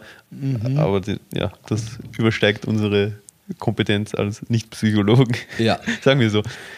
Dann wird es also kein Video geben. Es wird, genau, es wird kein Video geben, weil es auch keinen Grund gibt. Also ich kann ein Video machen, dass ich, also beziehungsweise es wird auch das Video geben, wo ich eben genau das, was wir jetzt besprechen, auch erkläre, die Beispiele mhm. nochmal auf YouTube zeige. Und ich bin ja auch super fein damit, wenn der Konsens innerhalb der veganen Bewegung lautet, dass wenn du das so machst, dass du dann nicht vegan bist. Mhm. Weil es gibt ja auch Leute, die nennen sich Freegans, die essen ja auch Fleisch, wenn es gedampstert ist zum Beispiel oder so. Von mir aus nenne ich mich dann Freegan, wenn, wenn Leute ein Problem damit haben, dass ich sage, dass ich vegan esse. Weil erst einmal sage ich es eh super selten, weil ich ernähre mich halt mhm. so, wie ich mich ernähre und das ist halt im weitesten Sinne das, was die meisten als vegan verstehen. Aber ich nenne es ja eh nicht wirklich vegan, weil eben es auch irrelevant ist. Also ich versuche halt möglichst wenig ähm, unnötiges Leid, Ausbeutung und Grausamkeit in all meinen Handlungsentscheidungen auszuüben. Ich verstehe aber halt genauso auch, dass zumindest Leid einfach Teil des Lebens ist und dass ich es minimieren kann, dass ich es versuchen kann zu balancieren, aber dass ich es ja eh nie vermeiden werde komplett. Mhm. Außer ich nehme mich selbst aus der Welt. Und dann ist auch die Frage, wie dann leidet vielleicht irgendwer, der mich mochte. Genau, so deine gab. Mutter. genau. Also, ja, und ich meine, wir können uns und wir sollten uns auch nicht das Ziel setzen, dass wir uns, was für eine Gesellschaft entsteht denn da, wenn wir vor alles, das ist auch, vor allem muss eine Triggerwarnung stehen und alles, jeder muss mit Samthandschuhen angefasst sein. So ist das Leben nun einmal nicht. Also wir, wir können uns natürlich selbst auch versuchen zu verweichlichen, aber das Leben ist nun, wie das Leben ist und wir sollten eher versuchen, unsere Charaktere zu stärken, dass wir mit den Unzulänglichkeiten der Welt besser zurechtkommen, anstatt zu versuchen, uns vor allem da rauszunehmen. Aber mhm. anyway, gibt auf jeden Fall dieses Video in der Form nicht, aber es wird ein Video geben, wo ich darüber spreche. Wunderbar. Dann auf zum letzten Kommentar, der sehr viele Fragen in einem vereint. Lass die vielleicht ja, kurz, überblicksmäßig. Ja. ja, überblicksmäßig, weil zum meisten wird es noch Inhalte geben oder gibt es auch schon. Aber ich fange mal an. Also es wird sich zu Beginn beschwert, warum du nicht auf den Punkt kommst und dass du sagen sollst, ob jetzt vegan gesund ist oder nicht. Ja, ich glaube, das haben wir eh schon besprochen. Ja, eigentlich auch im Zuge des Podcasts. Alle Ausführlichkeit, genau. Und wie gesagt, so, ja, also es, man muss kommt darauf an. Genau, es kommt einfach darauf an. Also es, das ist das. So, es ist eine, eine einfache Frage auf eine komplexe Frage, also es ist eine einfache Frage auf ein komplexes Thema. Frage, ja, genau. genau. Und da gibt es einfach keine einfache Antwort. Genau. Also und wenn, dann ist sie nicht fehlt der Antwort dann, auf jeden Fall Tiefe. Ja, genau, dann fehlt vieles und sie ist nicht immer korrekt. Genau. Weil vor allem, also egal ob jetzt meine Antwort lautet, jede Person kann sich vegan ernähren oder jede Person, nicht jede Person kann sich vegan ernähren. Es wird immer ein Aber mit sehr, sehr, sehr viel Differenzierung danach mhm. folgen. Das heißt, was jetzt der erste Teil meiner Antwort ist, ist eigentlich irrelevant, weil der Nachsatz immer den ersten Teil relativieren wird. Mhm. Und daher, was man ziemlich sicher sagen kann, ist, wenn du entweder wirklich sehr gut dein Genom testest, wenn du weißt, dass du deine Ernährung wirklich sehr gut planst, wenn du nicht in einer kritischen Lebensphase bist und so weiter und du eben nicht zu den genetischen Low-Convertern gehörst und so weiter, dann wird eine vegane Ernährung mit sehr großer Wahrscheinlichkeit für dich gut funktionieren. Und wenn all diese Punkte nicht zutreffen, wird eine vegane Ernährung ziemlich sicher nicht für dich funktionieren. Und die meisten Menschen befinden sich in diesem Spektrum halt irgendwo dazwischen. Und das ist aus meiner Sicht eigentlich eine ziemlich konkrete Antwort und gibt eigentlich jedem durchaus genug Handlungsempfehlungen, sich entsprechend danach richten zu können. Und du kannst ja auch einfach ignorieren, was ich sage. Wenn du der Meinung bist, dass du, also, so, warum solltest du denn überhaupt nur meine Meinung zählen lassen. Also egal, ob meine Meinung jetzt gut oder schlecht, richtig oder unrichtig oder fundiert oder unfundiert ist, hör dir doch meine Meinung an und hör dir am besten noch so viele andere Meinungen wie möglich, am besten von möglichst fundierten Leuten an und dann versuch daraus einen Konsens zu finden und für dich eine Handlungsempfehlung abzuleiten. Aber mach doch bitte nicht den Fehler, egal ob ich oder eine andere Person, einer Person blinden Glauben zu schenken. Sehr gut. Dann zweite Frage aus dem Kommentar. Eigentlich dritte, weil die zweite lautet, wenn nicht, warum nicht? Aber das hast du eigentlich gerade beantwortet. Ja. Dann die dritte Frage: Wie deckt man Cholin, Taurin etc.? Ja, also gibt's, zu Cholin gibt es ja, ja auch schon ein YouTube-Video. Es gibt noch keinen Podcast, es wird ein Podcast folgen. Es gibt einen, einen ausführlichen Artikel mhm. auf der WhatsApp-Webseite. Können wir verlinken. Den können wir verlinken, genau. Und zu Taurin oder auch eben äh, zu Kreatin gibt es auch was zu Mebico. Mhm. Video und, und Artikel und zukünftig auch Podcast und eben zu Taurin, zu Carnitin, zu Carnosin. Genau, kommt auf jeden Fall noch einiges. Ich bin jetzt gerade dabei, meine Doktorarbeit zu schreiben und eines einer, einer der Teile der Doktorarbeit beschäftigt sich genau mit dem. Das ist gerade der Teil, an dem ich arbeite. Und sobald dieser Mebico bzw. Carni Nutrient Teil abgeschlossen ist, dann wird es daraus Inhalte geben, also YouTube-Videos, Podcast und Artikel auf der WhatsApp-Webseite und Social Media, Instagram, Kurzvideos und so weiter. Und die, meine Antwort ist relativ einfach auf den Punkt gebracht, auch schon mal vorab zumindest. Ähm, die Videos werden das nur weiter ausführen, aber die grundsätzliche Aussage ist, ja, sind in gewissen Lebensphasen unter gewissen Sorry, Umständen. die Frage ist, wie deckt man sie? Genau, also. Also ich habe das Gefühl, deine Antwort zielt gerade auf eine andere Frage. Nee, nee, genau. Wie, wie deckt man das? Also in also. gewissen Lebensphasen muss man die von außen zuführen, weil sie wirklich essentiell sind, mhm. weil zum Beispiel Kinder, kleine Kinder, kleine Säuglinge, vor allem auch Frühchen, keine ausreichende Eigensynthese an diesen Nährstoffen haben. Das heißt, die müssen das dann entweder über den Konsum von Tierprodukten oder über vegane Nahrungsergänzungsmittel decken.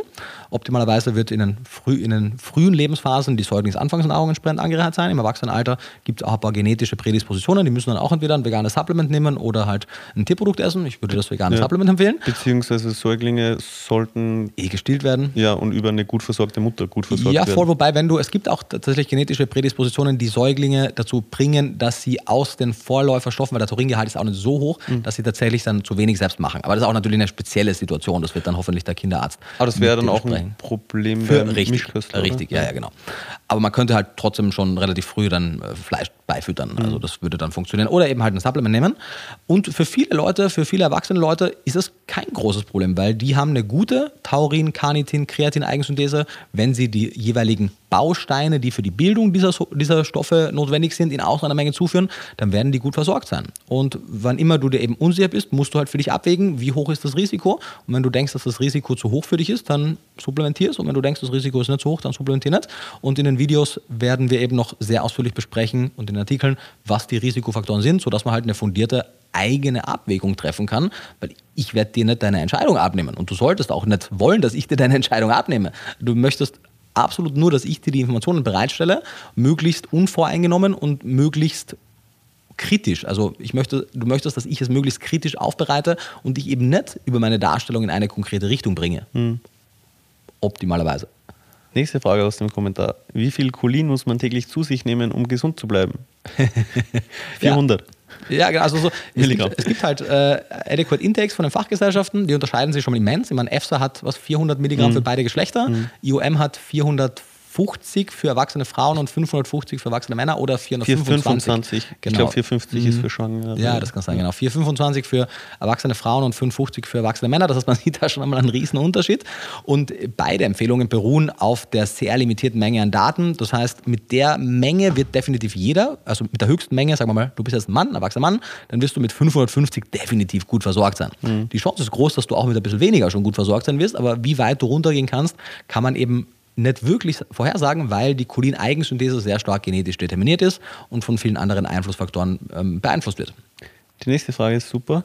Was ist das Argument, das da das dafür spricht, dass mhm. Veganer negative Effekte durch zu wenig Cholin haben. Naja, die sämtliche Oder Datenlage, Taurin. die zeigt zum Beispiel, dass du, und das, das war ja auch der Grund, warum 1998 vom IOM äh, Cholin als ein essentieller Nährstoff klassifiziert wurde, dass du halt gesehen hast, wenn du Probandengruppen auf eine cholinfreie, strikt cholinfreie Ernährung setzt, dass... Ich glaube, die hatten so ein mhm. paar Milligramm, oder? Genau, also, also 100 Prozent. Genau. Von eben 400, die Genau, also sollten. quasi cholinfrei. Mhm. Genau, 100 Prozent kann man es gar nicht rauskriegen, aber im weitesten Sinne quasi cholinfrei. Hat man gesehen, dass ein Teil der Probanden in der cholinfreien Ernährungsweise einfach nach äh, wenigen Wochen schon beginnende Anzeichen von Leberfunktionsstörungen bekommen hat und ein Teil nicht, weil eben ein Teil sehr gute Cholin Synthetisierer, Bildner waren und ein Teil nicht. Und der größere Teil hatte aber Probleme.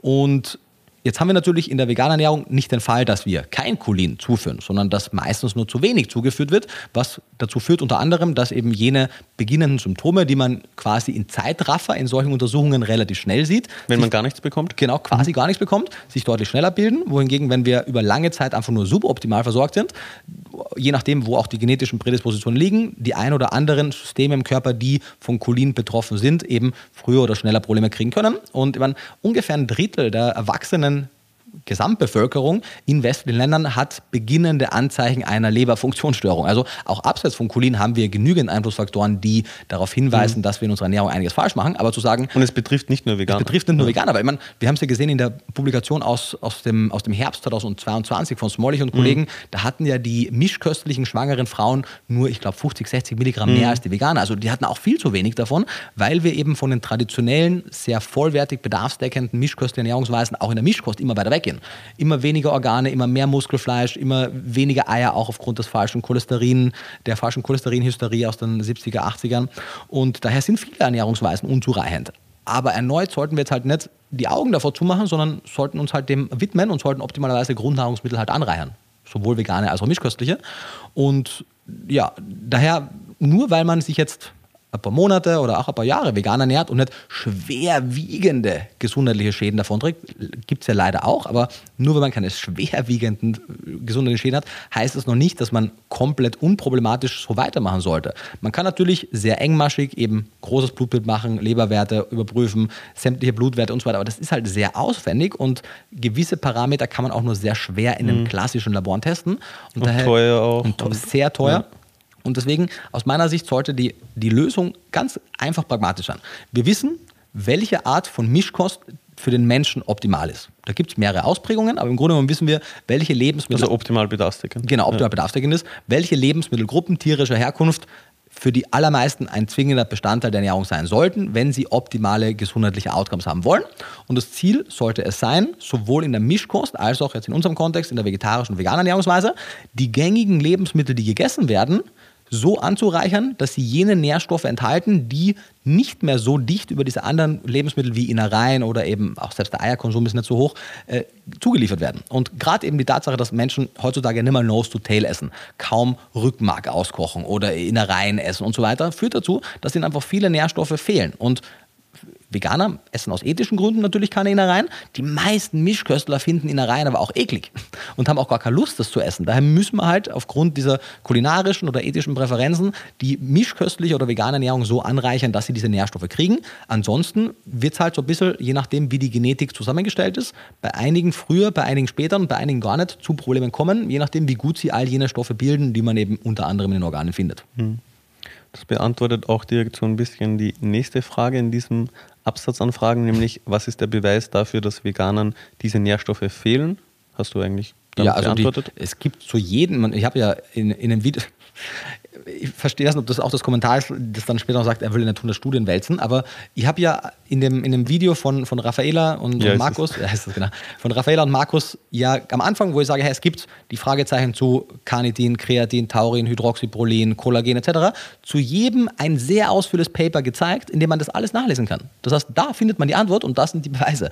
Und das ist jetzt ein einziges Paper, relativ, waren, die meisten davon waren Reviews oder, oder, oder andere Art von Übersichtsarbeiten, das heißt, da wurde eh ziemlich viel schon besprochen, aber ein Blick auf PubMed zeigt, wie viel mehr es zu dem Thema gibt. Mhm. Das heißt, die wissenschaftliche Datenlage zeigt sehr deutlich, dass es da ein Problem gibt und ja. leider auch die Anekdoten von einigen vegan lebenden Menschen. Aber also ich finde, das kann man oder kannst du den Leuten auch nicht vorwerfen, dass sie jetzt eben sagen, sie wollen nicht irgendwie sich 100 Studien durchlesen. Ja, 10 hätten gereicht, teilweise. Genau, aber das wissen sie ja nicht. Weil also die allermeisten Menschen haben ja überhaupt nichts mit wissenschaftlicher Arbeit zu tun, so im normalen mhm. Alltag, im normalen Job und können von daher nicht wirklich einschätzen, wie die Datenlage wirklich genau aufgebaut ist, also wie groß ist die, wie viele Studien sind das, wie umfangreich ist das. Ja, also finde ich, ja, kann man den Leuten jetzt eben auch nicht vorwerfen, so, dass sie das einerseits nicht wissen, andererseits nicht einschätzen können. Aber ja, ich verstehe natürlich auch deinen Punkt unter der Prämisse, dass du weißt, was Sache ist. Ja, und also du musst wirklich nur die lesen, die eingeblendet habe und wenn du nicht Ja, genau, aber woher sollen das die Leute wissen? Naja, weil ich nur die halt, also ich zeige, wenn du einfach nur das, was ich im Video zitiere. Ja, genau, aber die Leute wissen ja nicht, dass du das zeigst, was relevant ist. Und, und beziehungsweise, dass du, also, dass du nur das zeigst, was relevant ist und dass es nicht noch 50 andere gibt. Ja, also es gäbe ja auch noch weitere, aber das reicht wissen? schon, wenn man das nicht Ja, genau, aber woher sollen das die Leute Na. wissen? So? Das meine ich. Ja, also A, weil also es hat ja einen Grund, warum ich diese Paper und nicht andere Ja, aber das zeigen. wissen die ja nicht. Das, das ist mein Punkt. Ja, genau, dann liest sie halt mal durch, dann hast du die Antwort schon. Ja, oder genau, und da, da kommt ja. dann eben der nächste Punkt rein, so, also keine, keine normale Person, sage ich jetzt mal, liest sich irgendwie so am Abend zehn ausführliche Übersichtsarbeiten durch. Ja, aber dann, die in einem YouTube-Video eingeblendet wurden. Ja, aber was ist dann, also, weil was ist die Alternative? Ich meine, es kommen ja eh jetzt nach und nach zu jedem einzelnen Stoff noch sehr ausführliche Videos, aber es liegt der Natur der Sache, dass ich in so einem allgemeinen Video, zu diesem Reaktionsvideo, natürlich in keinen der Stoffe im Detail reingehen kann. Definitiv, also das ist auch kein Vorwurf von meiner Seite. Ich meine nur so, mhm. also ich finde, man kann es den Leuten eben nicht vorwerfen, dass ja. die sich keine Studien durchlesen ja, und das nicht wissen, was sie sich durchlesen das, müssten und den so. Den Teil nicht, aber dann, aber ja, aber dann, dann schreib halt nicht solche Kommentare. Ja, voll. Das, ja, fair point. Also was ist ja vollkommen in Ordnung. Ich, so, ich kenne mich in 99% aller Bereiche im Leben überhaupt nicht aus. Aber ich fange dann, weiß ich nicht, wenn ich jetzt ein, keine Ahnung, ein Wasserleck habe und dann kommt ein Klempner und ich habe gar keine Ahnung, was der macht, dann stelle ich mir auch nicht hin und, und löcher mit nervigen Fragen oder kritisieren, warum er das so macht ja, und nicht so macht. Aber, ja, voll. Aber ich meine, das ist halt, also das ergibt sich halt daraus, dass Leute verunsichert sind aufgrund des Videos, dass sie Fragen haben, dass sie wahrscheinlich eben nicht wissen, wie sie sonst zu den Antworten kommen und dann. Ja, unhöfliche Nachfragen sind normalerweise nicht der richtige Weg, aber sie haben Glück, dass sie trotzdem Antworten darauf kriegen. dann nächste Frage. Wie setzt sich die Liste mit nährstoffreichen Lebensmitteln zusammen? Ja, Dann meine wahrscheinlich auf die, die, auf ja, die Liste, die einblende. Im Aha. Video? Ja. Ja, wie setzt sich die zusammen? Ja, ich weiß nicht genau, wie er die Frage meint. Ja, ich, ich denke schon. Ähm, also wie man zu dem Schluss kommt, was wie nährstoffreich ist, ja, also, wahrscheinlich? Genau. Ich habe das eben anhand, das ist ein gutes Beispiel, weil ich kann ja eben die Videos nicht unendlich lang machen. Das heißt, hin und wieder muss ich natürlich immer unter der Prämisse, dass alles faktisch korrekt ist, mhm. manchmal ein bisschen abkürzen, weil sonst mhm. wären die Videos noch viel länger. Und das ist ein gutes Beispiel dafür. Ich habe es jetzt aber fürs Instagram-Video zum Beispiel zu diesem Teil, das ist noch veröffentlicht, aber es ist fertig geschnitten, habe ich das noch ergänzt, weil das ist zum Beispiel, das ist ein Kritikpunkt, der ist valide, aber, also zu, zumindest die Frage ist valide, die Kritik nicht so wirklich, weil das kam von, von mehreren Leuten und das ist auch wirklich ein, ein, ein kluger Punkt, das zu fragen. Die Liste dieser Lebensmittel, äh, die Priority Nutrient äh, nennt sich das, mhm. Macht die Liste also sozusagen die, die, die Reihenfolge, nachdem hier die, die Lebensmittel gelistet werden, nicht anhand aller essentiellen und semi-essentiellen Nährstoffe, sondern die haben sich eben sogenannte Priority Nutrients rausgesucht. Vielleicht zuallererst, mhm. also die Liste zeigt mhm. eben, wie nährstoffdicht ist ein Lebensmittel. Genau, beziehungsweise im Umkehrschluss, das zeigt ganz genau, wie viel du von einem Lebensmittel zu dir nehmen musst, um die sogenannten Priority Nutrients zu decken. Mhm. Und das wiederum bestimmt dann über die Reihenfolge. Okay, sprich, je weiter oben, umso weniger. Nährstoffreicher ist das. Genau, Lebensmittel, desto weniger musst du davon essen, genau, um genau. die Menge an genau. Priority Aber umso zu kriegen. besser, unter Anführungszeichen, Richtig. ist es in der Liste. Richtig, genau. Ja. Aber es wurden eben, wie du mhm. gerade gesagt hast, nicht alle essentiellen Nährstoffe in die Betrachtung mit einbezogen. Genau, nicht alle essentiellen und nicht alle semi-essentiellen. Mhm. Und zu Recht können wir sagen, so, naja, warte mal, kann das dann sein, dass das jetzt eine, eine unlautere, weil man, man könnte ja solche Listen zusammenstellen mhm. mit, einem, mit einem Vorurteil oder mit einer Zielsetzung, mhm. weil ich könnte dir die Liste, ich könnte mir fünf Nährstoffe raussuchen, die man fast nur in Pflanzen findet und sagen, siehst du, das sind die besten. Oder ich kann mir eben fünf Nährstoffe raussuchen, die man nur in Tieren findet und sagen, hey, schau, das sind mhm. die besten. Und die Liste macht das aber nicht. Die Liste hat sowohl auf der einen als auch von der anderen Seite Nährstoffe mit reingenommen oder auch ignoriert, die man, wenn man die Liste mit einem Ziel einer Datenverfälschung gemacht hätte, genommen oder eben nicht genommen hätte. Mhm. Das heißt, die haben als Priority Nutrients einfach jene genommen, die halt oft defizitär sind in der Ernährung. Wenn man sich aber, und ich habe mir das ja gemacht, bevor ich mir die Liste, weil, also der Grund, warum ich diese Studie zitiere, ist ja, weil ich brauchte eine Grafik, die das schön bildlich mhm. aufzeigt. Die hätte natürlich jetzt auch selber anfangen können zu machen, aber die bringt den Punkt gut rüber. Ich habe natürlich trotzdem, bevor ich sie genommen habe, geguckt, würde es jetzt, wenn man zum Beispiel von der Leber und von den anderen Nährstoffen, äh, nährstoffreichen Lebensmitteln, die ganz weit oben sind, ein komplettes Nährstoffspektrum sich angucken würde, würde das sehr viel anders aussehen. Es würde natürlich hin und wieder würden sich die Reihenfolgen vielleicht um einen Platz nach oben oder unten verschieben, aber das Gesamtbild ist genau dasselbe. Mhm. Und das ist der Punkt, warum mir die Studie, auch wenn sie eben nur eine limitierte Menge an Nährstoffen nimmt, als eine sinnvolle Grafik für diesen kurzen Punkt nehme, weil sie illustriert auch über die alle Nährstoffe hinweg genau dasselbe. Dass Organe von Tieren einfach wahnsinnig nährstoffreich sind, dass Organe, äh, dass äh, Eier wahnsinnig nährstoffreich sind, dass äh, Muscheln und andere Weichtiere wahnsinnig nährstoffreich sind.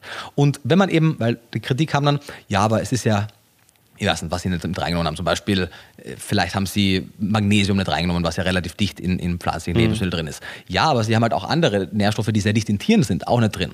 Und wenn du wirklich alle mit reinnehmen würdest, würde man trotzdem in Summe sehen, dass die Tierprodukte im Durchschnitt durch die Bank einfach besser abschneiden. Vor allem natürlich, wenn du dann anfängst, auch noch Cholin, Carnitin, Kreatin reinzunehmen. Aber selbst wenn du nur wirklich mit den essentiellen stickst, also die nur an die hältst, äh, merkst du, dass sich das Bild nicht merklich verfälscht. Das heißt, mhm. ja, es ist ein eine valide Anmerkung. Deswegen haben wir jetzt auch im, im Instagram-Video, wenn es dann rauskommt, ist eine Einblendung dabei, wo es eben heißt, dass es nur anhand einer, einer limitierten Auswahl an Nährstoffen äh, zusammengestellt wurde, dass aber auch wenn man alle mit einbeziehen würde, sich die Reihenfolge nicht mhm. merklich ändern würde. Also ja, das ist zum Beispiel ein guter Punkt so, hätte ich eigentlich im YouTube-Video auch schon machen sollen.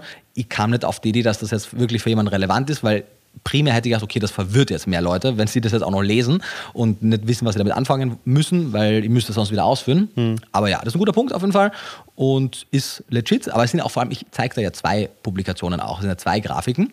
Da hat zwar dasselbe Team mitgearbeitet, aber auch hier in beiden Publikationen haben sie ein bisschen andere Maßstäbe herangesetzt und beide zeigen grundsätzlich dasselbe Bild und es deckt sich ja auch mit allen anderen Daten. Das hat halt, die Studie hat das, finde ich, am schönsten grafisch dargestellt. Ich hätte auch in der Tabelle aus den zig anderen Studien, die genau dasselbe gemacht haben, nehmen können. Und ja, es liegt halt in der Natur der Sache, dass eine Mischkost im Zweifelsfall, also es geht auch gar nicht darum zu sagen, ist jetzt nur noch Tierprodukte. Mhm. Natürlich haben Pflanzen auch gewisse Nährstoffe, die man primär in, in Pflanzen findet und nur wenige in Tierprodukten. Aber nachdem ja in der Mischkost beides zur Verfügung steht, ist es auch gar kein legitimer Punkt zu sagen, ja, aber schau, die Pflanze hat ja auch viele Nährstoffe. Ja, cool, isst man ja auch in der Mischkost. Aber dir fehlen halt bei der veganen Ernährungsweise einfach eine ganze Reihe an Nährstoffen, zumindest in den allergängigsten Lebensmitteln und die müssen wir halt anreichern oder bis es soweit ist, eben supplementieren. Follow-up-Frage dazu, warum sind keine Hülsenfrüchte dabei? Äh, die, sind, die sind relativ weit unten halt dabei. Also ja? die, die schaffen es halt einfach nicht in die, also die sind, zumindest eine Art von Hülsenfrucht ist dabei. Gucken, also sprich, sie wurden in dem Ausschnitt, den du eingeblendet hast, ich guck mal, nicht warte, ich guck vorgefunden? Mal, warte mal, ich kann es da sagen, ich habe die Grafiken ja eh von mir, ich muss jetzt suchen. Also, oben ist eben ähm, da, da, da, Leber, kleine Fische, Weichtiere, Niere, Herz, Krustentiere, Schafsfleisch, Rindfleisch, Eier. Also sind halt alles Tierprodukte. Ähm, und warte mal, was haben wir so. Und dann geht es weiter runter. Dunkelgrünes Blattgemüse ist oben auch mit dabei, oder? Genau, dunkelgrünes Blattgemüse ist das einzige pflanzliche, was oben ist. Ähm, wo man aber auch fairerweise sagen muss, es ist insgesamt, und das ist immer ein gutes Beispiel, weil trotz der Auswahl an Nährstoffen, die sie getroffen haben, finden gewisse Pflanzenlebensmittel durchaus rein. Aber man muss halt fairerweise sagen, dunkelgrünes Blattgemüse liefert auch super viele Nährstoffe nicht. Das heißt, man sollte jetzt auch verstehen, dass eine Leber zum Beispiel, die hier wirklich mit großem Abstand auf Platz 1 ist, halt so viele Nährstoffe liefert, die dunkelgrünes Blattgemüse nicht liefert, dass man jetzt sagen kann, okay, der Strich ist jetzt hier bei der Leber nur ein Drittel der Größe des Spinats, zum Beispiel, oder anderer Blattgemüse. Ich esse jetzt einfach dreimal so viel Spinat oder anderes Blattgemüse, dann habe ich ja quasi dieselbe Nährstoffdichte der Leber. Ja, in Bezug auf dieses Beispiel ja, aber in Bezug auf die allgemeine Nährstoffbedarfsdeckung eben nicht. Also deswegen, die, die Grafik ist in beide Richtungen ungefähr gleich unzulänglich und ist damit halt objektiv genug, um den Punkt, den man rüberbringen mhm. möchte, zu machen. Ähm, ich gucke gerade, ob jetzt äh, tatsächlich wirklich gar keine, weil ich muss natürlich die, die Grafik irgendwo mal abschneiden. Mhm. Ähm, weil es so viele Lebensmittel gibt. Genau, genau. Aber sie sind tatsächlich in der ersten nicht dabei, in der zweiten, mal gucken. Da hier, genau, da sind sie. Pulses. Genau, also es ist. Ähm, in der zweiten was? Äh, wie gesagt, ich zitiere ja in dem Video zwei, mhm. zwei dieser Grafiken und die Quelle 19, die direkt danach kommt, hat hier eben die Pulses auch drin. Also die Hülsenfrüchte. 100, genau, und sie sind hier ja im, im unteren Drittel. Mhm. Okay. Also sind über einigen anderen pflanzlichen Lebensmitteln, aber eben deutlich unter den meisten tierischen. Also die Antwort auf die Frage, warum sind sie nicht dabei, lautet... Weil sie dabei sind. Sie sind dabei. aber ja, in der einen Grafik sind sie nicht dabei, in der anderen schon. Wie gesagt, okay. das, ähm, und das, wenn man sich die Frage stellt... Aber warum sind sie dann in der einen nicht dabei? Guck dir die, die Studie an, I don't know. Also ja, ad hoc, keine Ahnung. Aber es wird einen Grund haben. Ähm, mhm. Man kann ja, das, deswegen gebe ich ja auch sämtliche Quellen an. Wenn du so eine Frage hast, also jetzt können wir sie ja besprechen. Aber guck dir einfach die Quelle an. Also es wird ziemlich sicher beschrieben werden, was sie für Parameter angesetzt haben für die Lebensmittelauswahl, mhm. welche sie inkludiert haben, welche sie exkludiert haben. Aber man muss auch, also in der einen Grafik sind sie zum einen eh drin und selbst wenn sie auch nicht drin wären, kann man, also wenn man ein bisschen ein Grundverständnis hat, wie zum Beispiel die Nährstoffdichte von Hülsenfrüchten sind, muss man nur einmal kurz im Kopf überschlagen, dass die jetzt nicht böswillig weggelassen wurden, um zu verschweigen, wie toll Hülsenfrüchte sind, sondern die sind einfach ähnlich wie halt Vollkorngetreide und andere Lebensmittel irgendwo im unteren Drittel zu finden. Sieht man auch. Also hier sind, sie, sind die Pulses bei den Whole Grains mehr oder weniger. Sind Whole Grains schneiden ein bisschen schlechter ab, aber sie sind mehr oder weniger in derselben Kategorie. Hm, okay. Dann weiter geht's. Bedeutet das jetzt, dass vegane Ernährung zwangsläufig zu Mangelernährung führt? Oder zu einer Mangelernährung führt? Also, und jetzt mag ich wirklich mal bitte ein klares Ja oder Nein. Also die Antwort ist nein, zwangsläufig macht das auf jeden Fall nicht. Sehr gut. Hoffst du nicht? Wie Spaß magst du ja. das ausführen? Ja, also ich wiederhole mir eh, aber es ist dasselbe. Ist sie gut supplementiert, ist sie gut zusammengestellt, dann wird sie bedarfsdeckend sein. Ist sie das nicht, dann wird sie das nicht sein. Und das Einzige, was ich aufzeigen möchte, ist, dass eben abseits der allseits bekannten Nährstoffe wie B12 und anderen einfach noch andere Stoffe existieren. Ich meine, man muss sich ja mal, äh, Sebastian von, von Provetsch hat das, den, den Vergleich gebracht, ich fand den, fand sehr passend, dass ich mit ihm über diese kritischen Nährstoffe gesprochen habe. Meinte er so, ja krass, das ist ja eigentlich so wie damals um äh, 19, in den 1940er und 50er Jahren herum, als die Forschung zu B12 erstmals aufkam, weil Veganismus, das Wort Veganismus wurde ja 1944 ähm, geprägt und 1948 wurde erst Vitamin B12 entdeckt, isoliert und benannt. Und bis man von der Entdeckung und Isolierung Formulierung und Benennung hin zum allgemeinen Verständnis, vor allem in der Zeit damals, hm. vergingen natürlich noch viele Jahre. Das heißt, es kein Social Media gab. Gab es kein Social Media, genau. und du kann, man kann sich natürlich nur vorstellen, wie die ersten vegan lebenden Menschen reagiert haben, als sie damit konfrontiert wurden, dass sie jetzt B12 supplementieren würden. Nee, genau, natürlich. Richtig. Und nein, das ist doch alle möglich es, mit Sicherheit waren dieselben Diskussionen am Start. Das hat jetzt die Fleischlobby gemacht, damit sie uns hier irgendwas unterjubeln können. Und das sind ja unnatürliche Supplements. Ja. Und also es war ziemlich sicher genau dieselbe Situation. Und in 50 Jahren von jetzt oder vielleicht auch schon in fünf Jahren wird man über die Nährstoffe, über die wir jetzt so sprechen, genau im selben Maße diskutieren. Ja, ist ein interessanter Gedanke. Das würde mich interessieren, wie wir ihn paar Jahrzehnten dazu yeah. stehen. Also ich wünschte, ich, es gäbe Aufzeichnungen über. Kannst du dich noch erinnern, damals, damals als genau. wir die Arachidonsäure entdeckt haben? Genau. Ja, Wobei die gibt es ja schon. Also ja, ja, aber halt zumindest also als der Veganer ja, sich entdeckt ja, hat. Weil ja. Arachidonsäure ist ein ziemlich gutes Beispiel. Ich hatte die unendlich lange nicht am Schirm und als ich dann im Rahmen meiner Doktorarbeit angefangen habe, über die zu ich bin ja auch über viele der Nährstoffe zufällig gestolpert. Mhm. Habe gar nicht, weil ich, also man kann ja nicht nach einem Stoff suchen, den man nicht kennt. Mhm. Aber als ich dann über das Thema der Arachidonsäure über mehrere Umwege gestoßen bin und mehr und mehr dazu gelesen habe, wenn ich heute über Arachidonsäure nachdenke und über die Publikationen, die ich gelesen habe, ist so krass, wie konnte ich jemals nicht darüber Bescheid wissen? Und vor allem, wenn man sich anguckt, wie die Arachidonsäure mit den Unverträglichkeitsentwicklungen äh, zusammenhängt und wie viele Leute bei veganer Ernährung auf Dauer Unverträglichkeit entwickeln und wie oft die Arachidonsäure reichsten Lebensmittel wie Eier halt Leuten eine Verbesserung ihrer Beschwerdebilder geben, passt das halt passt hier ein Teil ins andere. Das kann immer noch sein, dass es andere Einflussgrößen gibt, aber so ein paar Dinge sind einfach so obvious mit, mit, dem, mit dem Wissen aus, aus den, aus den Recherchewochen und Monaten der, der Doktorarbeit. Und wie gesagt, immer wir bereiten das ja eh, du bist ja eh deutlich näher dran als die meisten anderen, weil du ja siehst, was ich mache. Wir bereiten das ja eh Stück für Stück auf und es kommt immer mehr. Und ich denke, dass dann auch immer weniger Unklarheiten und Missverständnisse bestehen werden. Aber ich musste halt jetzt einmal am Anfang quasi mal so ein bisschen die Büchse der Pandora öffnen, aufzeigen, wo überall die ganzen Fragezeichen sind. Ja, jetzt hast du den Salat. Ja, genau.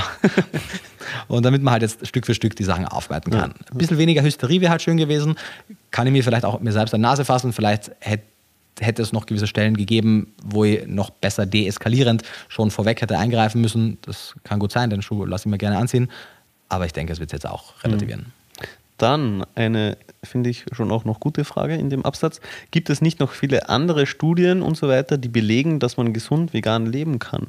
Das wird auch mhm. öfters gesagt von vegan lebenden Personen, dass es ja unzählige Studien gibt, ja. die zeigen, dass vegane Ernährung gesund ist. Ja, Raffaella hat, und wie gesagt, das geht überhaupt nicht gegen sie, aber ich zitiere sie halt, weil es, weil es gut auf den Punkt bringt und veranschaulicht. Raffaella sagte, es gibt tausende, zigtausende Studien. Wobei sie sagt, dass, Positionspapier, genau. genau, dass das so viele Quellen hat, oder? Ja, also sagt, ich, ah, ich es jetzt natürlich nicht falsch zitieren. In, mein, in meiner Erinnerung hat sie gesagt, das Positionspapier zeigt zigtausende Studien, dass vegane Menschen sich gesund ernähren können. Mhm. So, aber ja, damn it. Äh, wir, das Video kann man sich ja, angucken, wir aber natürlich. Die, die unabhängig davon, dieselbe. genau, gibt es viele Personen, genau. die der Meinung sind, dass es Und ob jetzt gibt. es tausende Studien gibt oder ob das Paper tausende Studien zeigt, ist ja eigentlich mhm. die, die Aussage ist ja dieselbe. Und nee, also zum einen einmal, es gibt zu keiner einzigen Fragestellung Tausende, geschweige denn zigtausende Studien. Also es gibt insgesamt natürlich zigtausende Studien, aber also, beziehungsweise vielleicht gibt es irgendetwas, aber wenn, dann ist es halt ein isolierter Stoff, hm. zu dem es vielleicht so viel gibt. Aber selbst zu wirklich gut erforschten Nährstoffen sind sicher viele Hunderte, aber zigtausende auf jeden Fall nicht. Zumindest zigtausende wirklich valide, seriöse, gescheite hm. Studien. Und zu veganer Ernährung gibt es eine Handvoll, und das ist wirklich, weil es gibt natürlich viele Artikel, hm. die gewisse Reviews anfertigen zu den Studien, aber wirklich Primärdaten. Sag das vielleicht mal kurz, was mhm. ist eigentlich überhaupt eine Studie? Weil, ja. also, ich, ich war auch früher so in der Annahme, hey, jede Publikation mhm. auf PubMed also so jedes Paper ist eine Studie, ja, aber das ist nee. überhaupt nicht der Fall. Überhaupt nicht, nee. Ja. Also die Anzahl an Studien ist viel geringer als die Anzahl an, an Papers, ja. weil also eine Studie ist halt so zum Beispiel auch die Multiveg-Studie, mhm. die du jetzt mit dem, äh, oder beziehungsweise das IFBE im, in deinem Auftrag durchführt. Das heißt, man macht eine klassische Intervention. Entweder man macht eben eine klinische Intervention, man gibt den Leuten was, oder man macht eine epidemiologische Studie, man beobachtet die Leute retrospektiv oder prospektiv und man generiert wirklich Daten. Mhm. Das ist ein, ein, kleinerer Teil. Und, man, und, das ist eine Studie? Das ist eine Studie, mhm. genau. Es gibt natürlich auch kleine In-vitro-Studien oder es gibt gewisse Tiermodelle, auch das sind Studien, aber solche Studienmodelle sind ja ungeeignet, um zu zeigen, ob eine vegane Ernährung funktioniert. Das heißt, die einzigen Studien, die das wirklich nicht nur ein bisschen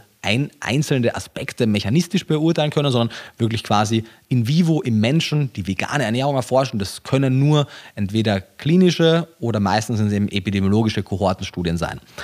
Und Davon gibt es so viele. Es gibt ziemlich viele Untersuchungen mit so Plant-Based Diets, die zeigen, ja, mehr vollwertige pflanzliche Lebensmittel und eine Reduktion von schlechten, hochverarbeiteten tierischen Produkten ist eine kluge Idee.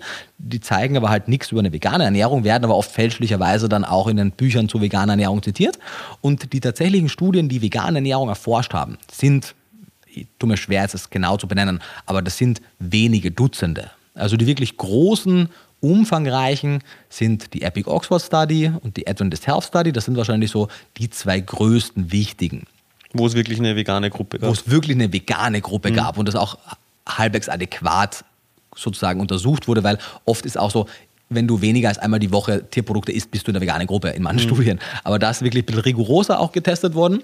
Und dann gibt es äh, die Veggie- und Pregi-Study vom IFBE und dann gibt es natürlich auch viele, viele kleinere eben so Supplementierungsstudien, wie jetzt mhm. eine Multiveg-Studie und so, aber die zeigen ja auch nicht wirklich, wie eine vegane Ernährungsweise insgesamt abschreibt. Es gibt dann noch ein paar so Querschnittstudien, wie zum Beispiel äh, Schüppach und Kollegen, die eine Querschnittstudie gemacht haben, wo die einfach nur die Nährstoffparameter untersucht haben, vegetarisch, mhm. vegan, mischköstlich und ein bisschen die Intakes. Und die auch gezeigt hat, dass es bei allen Ernährungsweisen Nährstoffmängel gab. Genau, am schwersten ausgeprägt äh, Vegans, aber bei allen dreien gab es Probleme, genau. Dann gibt es die deutsche Vegan-Studie, es gibt ein paar Rohkoststudien und wenn man noch weiter reingibt, es gibt dann auf jeden Fall auch noch mehrere kleine Subsets, aber wirklich große Studien mit einem schweren Gewicht, wahrscheinlich kann man die an der Hand abzählen. Mhm. Und die zeigen allesamt, dass eine vegane Ernährungsweise schlechter abschneidet als Ernährungsweisen, die pflanzenbasiert sind, aber gewisse Tierprodukte inkludieren. Bei Wie ja vorhin schon Genau, also bei der Atlas Health Study, ja. die, ja, die ja unter allen Studien oder allen großen Studien noch die positivsten Ergebnisse mhm. für Veganer zeigt, zeigen sie trotzdem in den Adventist Health Daten, dass die Veganer etwas schlechter abschneiden als andere pflanzenbasierte Ernährungsweisen. Natürlich, ja. Also das sind die Daten, die du ja am Beginn des Podcasts vorgelesen hast genau. mit dem prozentualen genau. Risiko und der Risikoreduktion. Genau. Und klar, wenn man jetzt die Veganer zum Beispiel mit einem guten Mikroalgenöl versorgt hätte, damit sie wie die Fischesser auch genügend EPA und DHA haben, wenn man ihnen Arachidonsäure supplementiert hätte, damit sie wie die Leute, die Eier essen, Arachidonsäure kriegen, wenn sie jetzt die Carni Nutrients bekommen hätten, die Flexitarier, die Semi-Vegetarier bekommen hätten und und und, dann wir werden es nicht auf absehbare Zeit erforschen können, aber dann wäre die Chance relativ groß, würde ich sagen, dass, wenn sie das wirklich über die Jahrzehnte hinweg machen, dass die Outcomes ähnlich, vielleicht sogar noch besser werden, weil man immer Baustoffe, die man nicht in so großer Menge haben möchte, eben nicht bekommt. Mhm. Aber durch das Fehlen der Tierprodukte und die unzureichende Anreicherung slash Supplementierung sieht man eben, dass da die Veganer will schlecht abschneiden. Die Epic Oxford Study, ich kannte da schon einige Publikationen aus der. Noch mehr haben wir ja beide gesehen, als wir am DGE-Kongress in Bonn waren. Da war ja eine der Keynotes, hatte ja, war eine der, der, der Forscherinnen von der, äh, von der Epic Oxford mhm. Study, die ja wirklich ehrlicherweise katastrophale Ergebnisse zur Knochengesundheit und so weiterem gesehen hat, wo sie wirklich meinte, wir mussten, als wir zum ersten Mal die Risikoerhöhung, also das relative Risiko gesehen haben, doppelt reingucken und haben nochmal nachgerechnet, weil so hohe Risikoerhöhungen sieht man normalerweise in epidemiologischen Studien gar nicht. Das fand die, äh, also natürlich traurig, aber halt lustig, weil sie war wirklich so, man hat wirklich in ihren Augen gesehen, wie sie ehrlich erstaunt war, als sie das mhm. gesehen hat. Und natürlich auch das sind Korrelationsstudien, die zeigen maximal auf, wie die meisten vegan lebenden Menschen vegan essen. Man kann sich natürlich selbst individuell super versorgen, aber das wird eben, also ich denke, wir zwei sind sehr gut versorgt und ich sehe nicht, dass wir an unserer, anhand unserer aktuellen Supplementierung, wenn jetzt auch die ganzen Mebico Plus und so weiter dazukommen, dass wir einen merklichen Vorteil hätten, gesundheitliche Natur, wenn wir Tierprodukte essen würden. Wir hätten einen finanziellen Vorteil, weil es wäre deutlich günstiger, mhm. die Nährstoffe, die man da alles supplementieren muss, über, über gewisse Tierprodukte zu bekommen. Aber ich sehe jetzt keinen, keinen wirklichen gesundheitlichen Vorteil. Das Problem ist aber nur, und das bleibt mir natürlich auch im Hinterkopf, ich versuche ja Ernährungskonzepte für die Allgemeinheit zu schaffen. Mhm. Also jetzt primär für die westliche Allgemeinheit, weil ich keine Ahnung, was Menschen in anderen Ländern machen. Das ist dann ja auch nicht mal mein Aufgabengebiet, aber ich möchte zumindest für den Dachraum, sagen wir mal, kluge ethische, ökologische, gesundheitlich vorteilhafte Ernährungskonzepte kreieren. Und wenn es aktuell heißt, dass man all diese Stoffe zumindest für einen Teil der Bevölkerung supplementieren müsste, dann sehe ich da weder das Wissen, dass die Leute das machen, noch die Verfügbarkeit, noch das Geld und die Kapazität. Weil das wird schon echt, also wenn man sich anguckt, welche Nährstoffe in so einem 10, 20 Cent teuren Ei drin stecken, wenn man die alle supplementieren würde, Arachidonsäure, Cholin, die Aminosäuren und so weiter, das kostet das Vielfache von dem und ja, wir als. Und viele Leute wollen es auch gar nicht. Wollen, genau, die kriegt man einfach dazu, die haben Vorbehalte, weil das sind sie unnatürlich mhm. und sie wollen keine Kapseln schlucken und so weiter. Natürlich kann man sagen, ja, aber das Huhn will auch nicht, dass du es in die Massentierhaltung sperrst. Ja, fair point, aber solange halt die Mehrheitsgesellschaft nicht so denkt, ist also halt von meiner Seite her war das auch kein Argument dagegen. So, ja, ja. Ich persönlich supplementiere sehr gerne, wie, ja, wie du weißt. Auch von dir kommt kein Ex-Veganer-Video, anytime genau, soon. Ja. Aber ja, für manche Leute ist es eben ein genau. Punkt. Und solange die Mehrheitsgesellschaft eine gegenteilige Meinung vertritt, muss man auch einfach sagen, haben wir uns an die Mehrheitsgesellschaft zu halten. Wir können natürlich in der Demokratie unsere Meinung kundtun, können die auch mit einem gewissen Nachdruck kundtun, können versuchen, Leute von einem besseren Argument zu überzeugen, aber da hört sich dann auch auf. Mhm. Wunderbar. Zwei, drei haben wir hier noch vor uns, Alright. was sehr gut passt, weil wir, mhm, wir reden schon wieder fast zwei Stunden. Ja. Äh, wo war ich jetzt hier? Der Absatz ist so lange. Du hast mit dem Video offensichtlich viele Veganer und so weiter verunsichert und vor unvollendete Tatsachen bzw. Annahmen bzw. Behauptungen gestellt. Was ist denn jetzt? Das haben wir eigentlich auch schon gesagt. Das haben wir schon gemacht, ja. Genau. Also, ja natürlich kann so ein, um es vielleicht nochmal sagen, natürlich kann so ein einzelnes Reaktionsvideo, in dem ja auch noch andere Aspekte besprochen wurden, nicht jede einzelne aufgemachte Frage im Detail besprechen. Also ich könnte ein, was ich nicht, fünf Stunden Video machen, aber das wird sich auch keiner angucken. Das, ich muss das einfach in kleinere Teile mhm. aufteilen und wenn du dir die, wenn du einfach am Ball bleibst und dir schon, vor allem, wenn man meinen Inhalten wirklich, wenn man sagt, hey, ich möchte die Informationen, man hätte sämtliche Informationen, die in dem Video quasi nicht drin sind, schon in den Stories, in den Insta-Reels und in allen Sachen schon in den Wochen, Monaten davor bekommen, weil da habe ich es regelmäßig besprochen. Mhm. Nur weil du jetzt halt einmal wieder reinzoomst, weil das Video gerade ein bisschen mehr Aufrufe hat als meine anderen, anderen Videos und du jetzt denkst, so, hey, wo sind die Antworten? Naja, in all den anderen Inhalten, beziehungsweise vieles kommt eben jetzt auch noch nachfolgend. Ja, genau. Und der Kommentar hört dann eigentlich auch damit auf, beziehungsweise das mit den, ich habe keine Zeit, mir 100 Studien durchzulesen, haben wir auch schon besprochen. und am Ende noch die Tatsache, dass er anscheinend auch verunsichert war, also die Person, und dass es ihm anscheinend nicht passt, dass du sagst, dass das Ganze komplex ist und er sich halt jetzt komplex. nicht auskennt. Ja, was? Also es ist halt komplex. Achso, es ist, ja, ja, genau, genau. Ja, es, ja also so, ja. Soll, soll, ich, soll ich lügen? Soll ich sagen, Don't nein, es ist eigentlich ganz player, einfach, aber ich sag's trotzdem nicht. Ja, es ist ein komplexes Thema. Ja, und, ich deswegen, verstehe, dass Leute nicht die Zeit haben. Deswegen mache ich ja, Ja. auch bereitwillig für einfach wirklich ein Apfel und Ei. Also diese, das muss man wirklich auch verstehen. YouTube-Videos, die sind mittlerweile auch demonetarisiert, weil ich keine Lust habe, dass die Leute dann. Gern geschehen. Ja. ähm, sind Also, mittlerweile das auch. war ja meine Idee, glaube ich, oder? Das war deine Idee, ja, vor? Danke, ja. Lieb von dir, danke. Danke für die Einnahmen einbußen. Ähm, die YouTube-Videos sind mittlerweile dem- demonetarisiert. Das heißt, wenn da jetzt nicht gerade, keine Ahnung, wir hatten ein Video mit Bad Reinhaller gemacht und dem Marcelen und hin und wieder kommt ein Video, was Watson sponsert. Aber grundsätzlich sind die allermeisten Videos, die einfach allgemeine Themen besprechen, einfach komplett nicht monetarisiert. Und daher ist das einfach ein Community-Service, den ich und Katharina, die die Videos schneidet und andere Leute, die noch daran mitarbeiten, einfach völlig kostenfrei auf den sozialen Medien veröffentlichen. Ohne dass wir irgendwas davon haben. Ja, ist schon ein bisschen Werbung.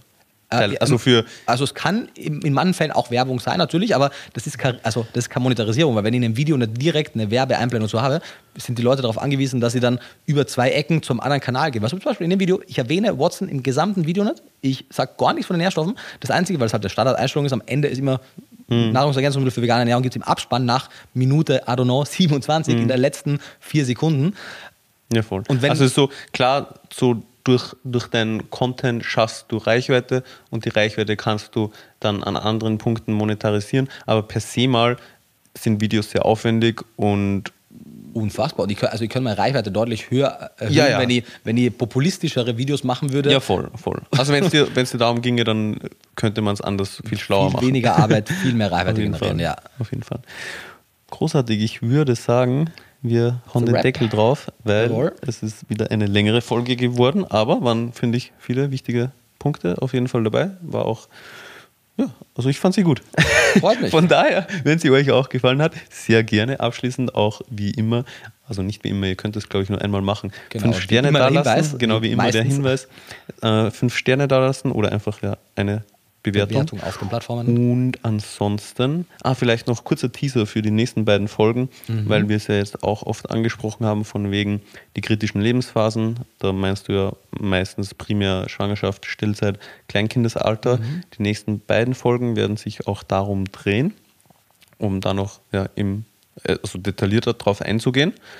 Insofern, wenn, wenn man daran interessiert ist, dann gerne die nächsten Wochen reinhören und die Tage, also die Wochen drauf wird es dann auch eine Folge zur Produktentwicklung geben, aber dazu dann auch in ein paar Wochen mehr. Hast du noch abschließende Worte oder was das? Alles gesagt, danke. Großartig.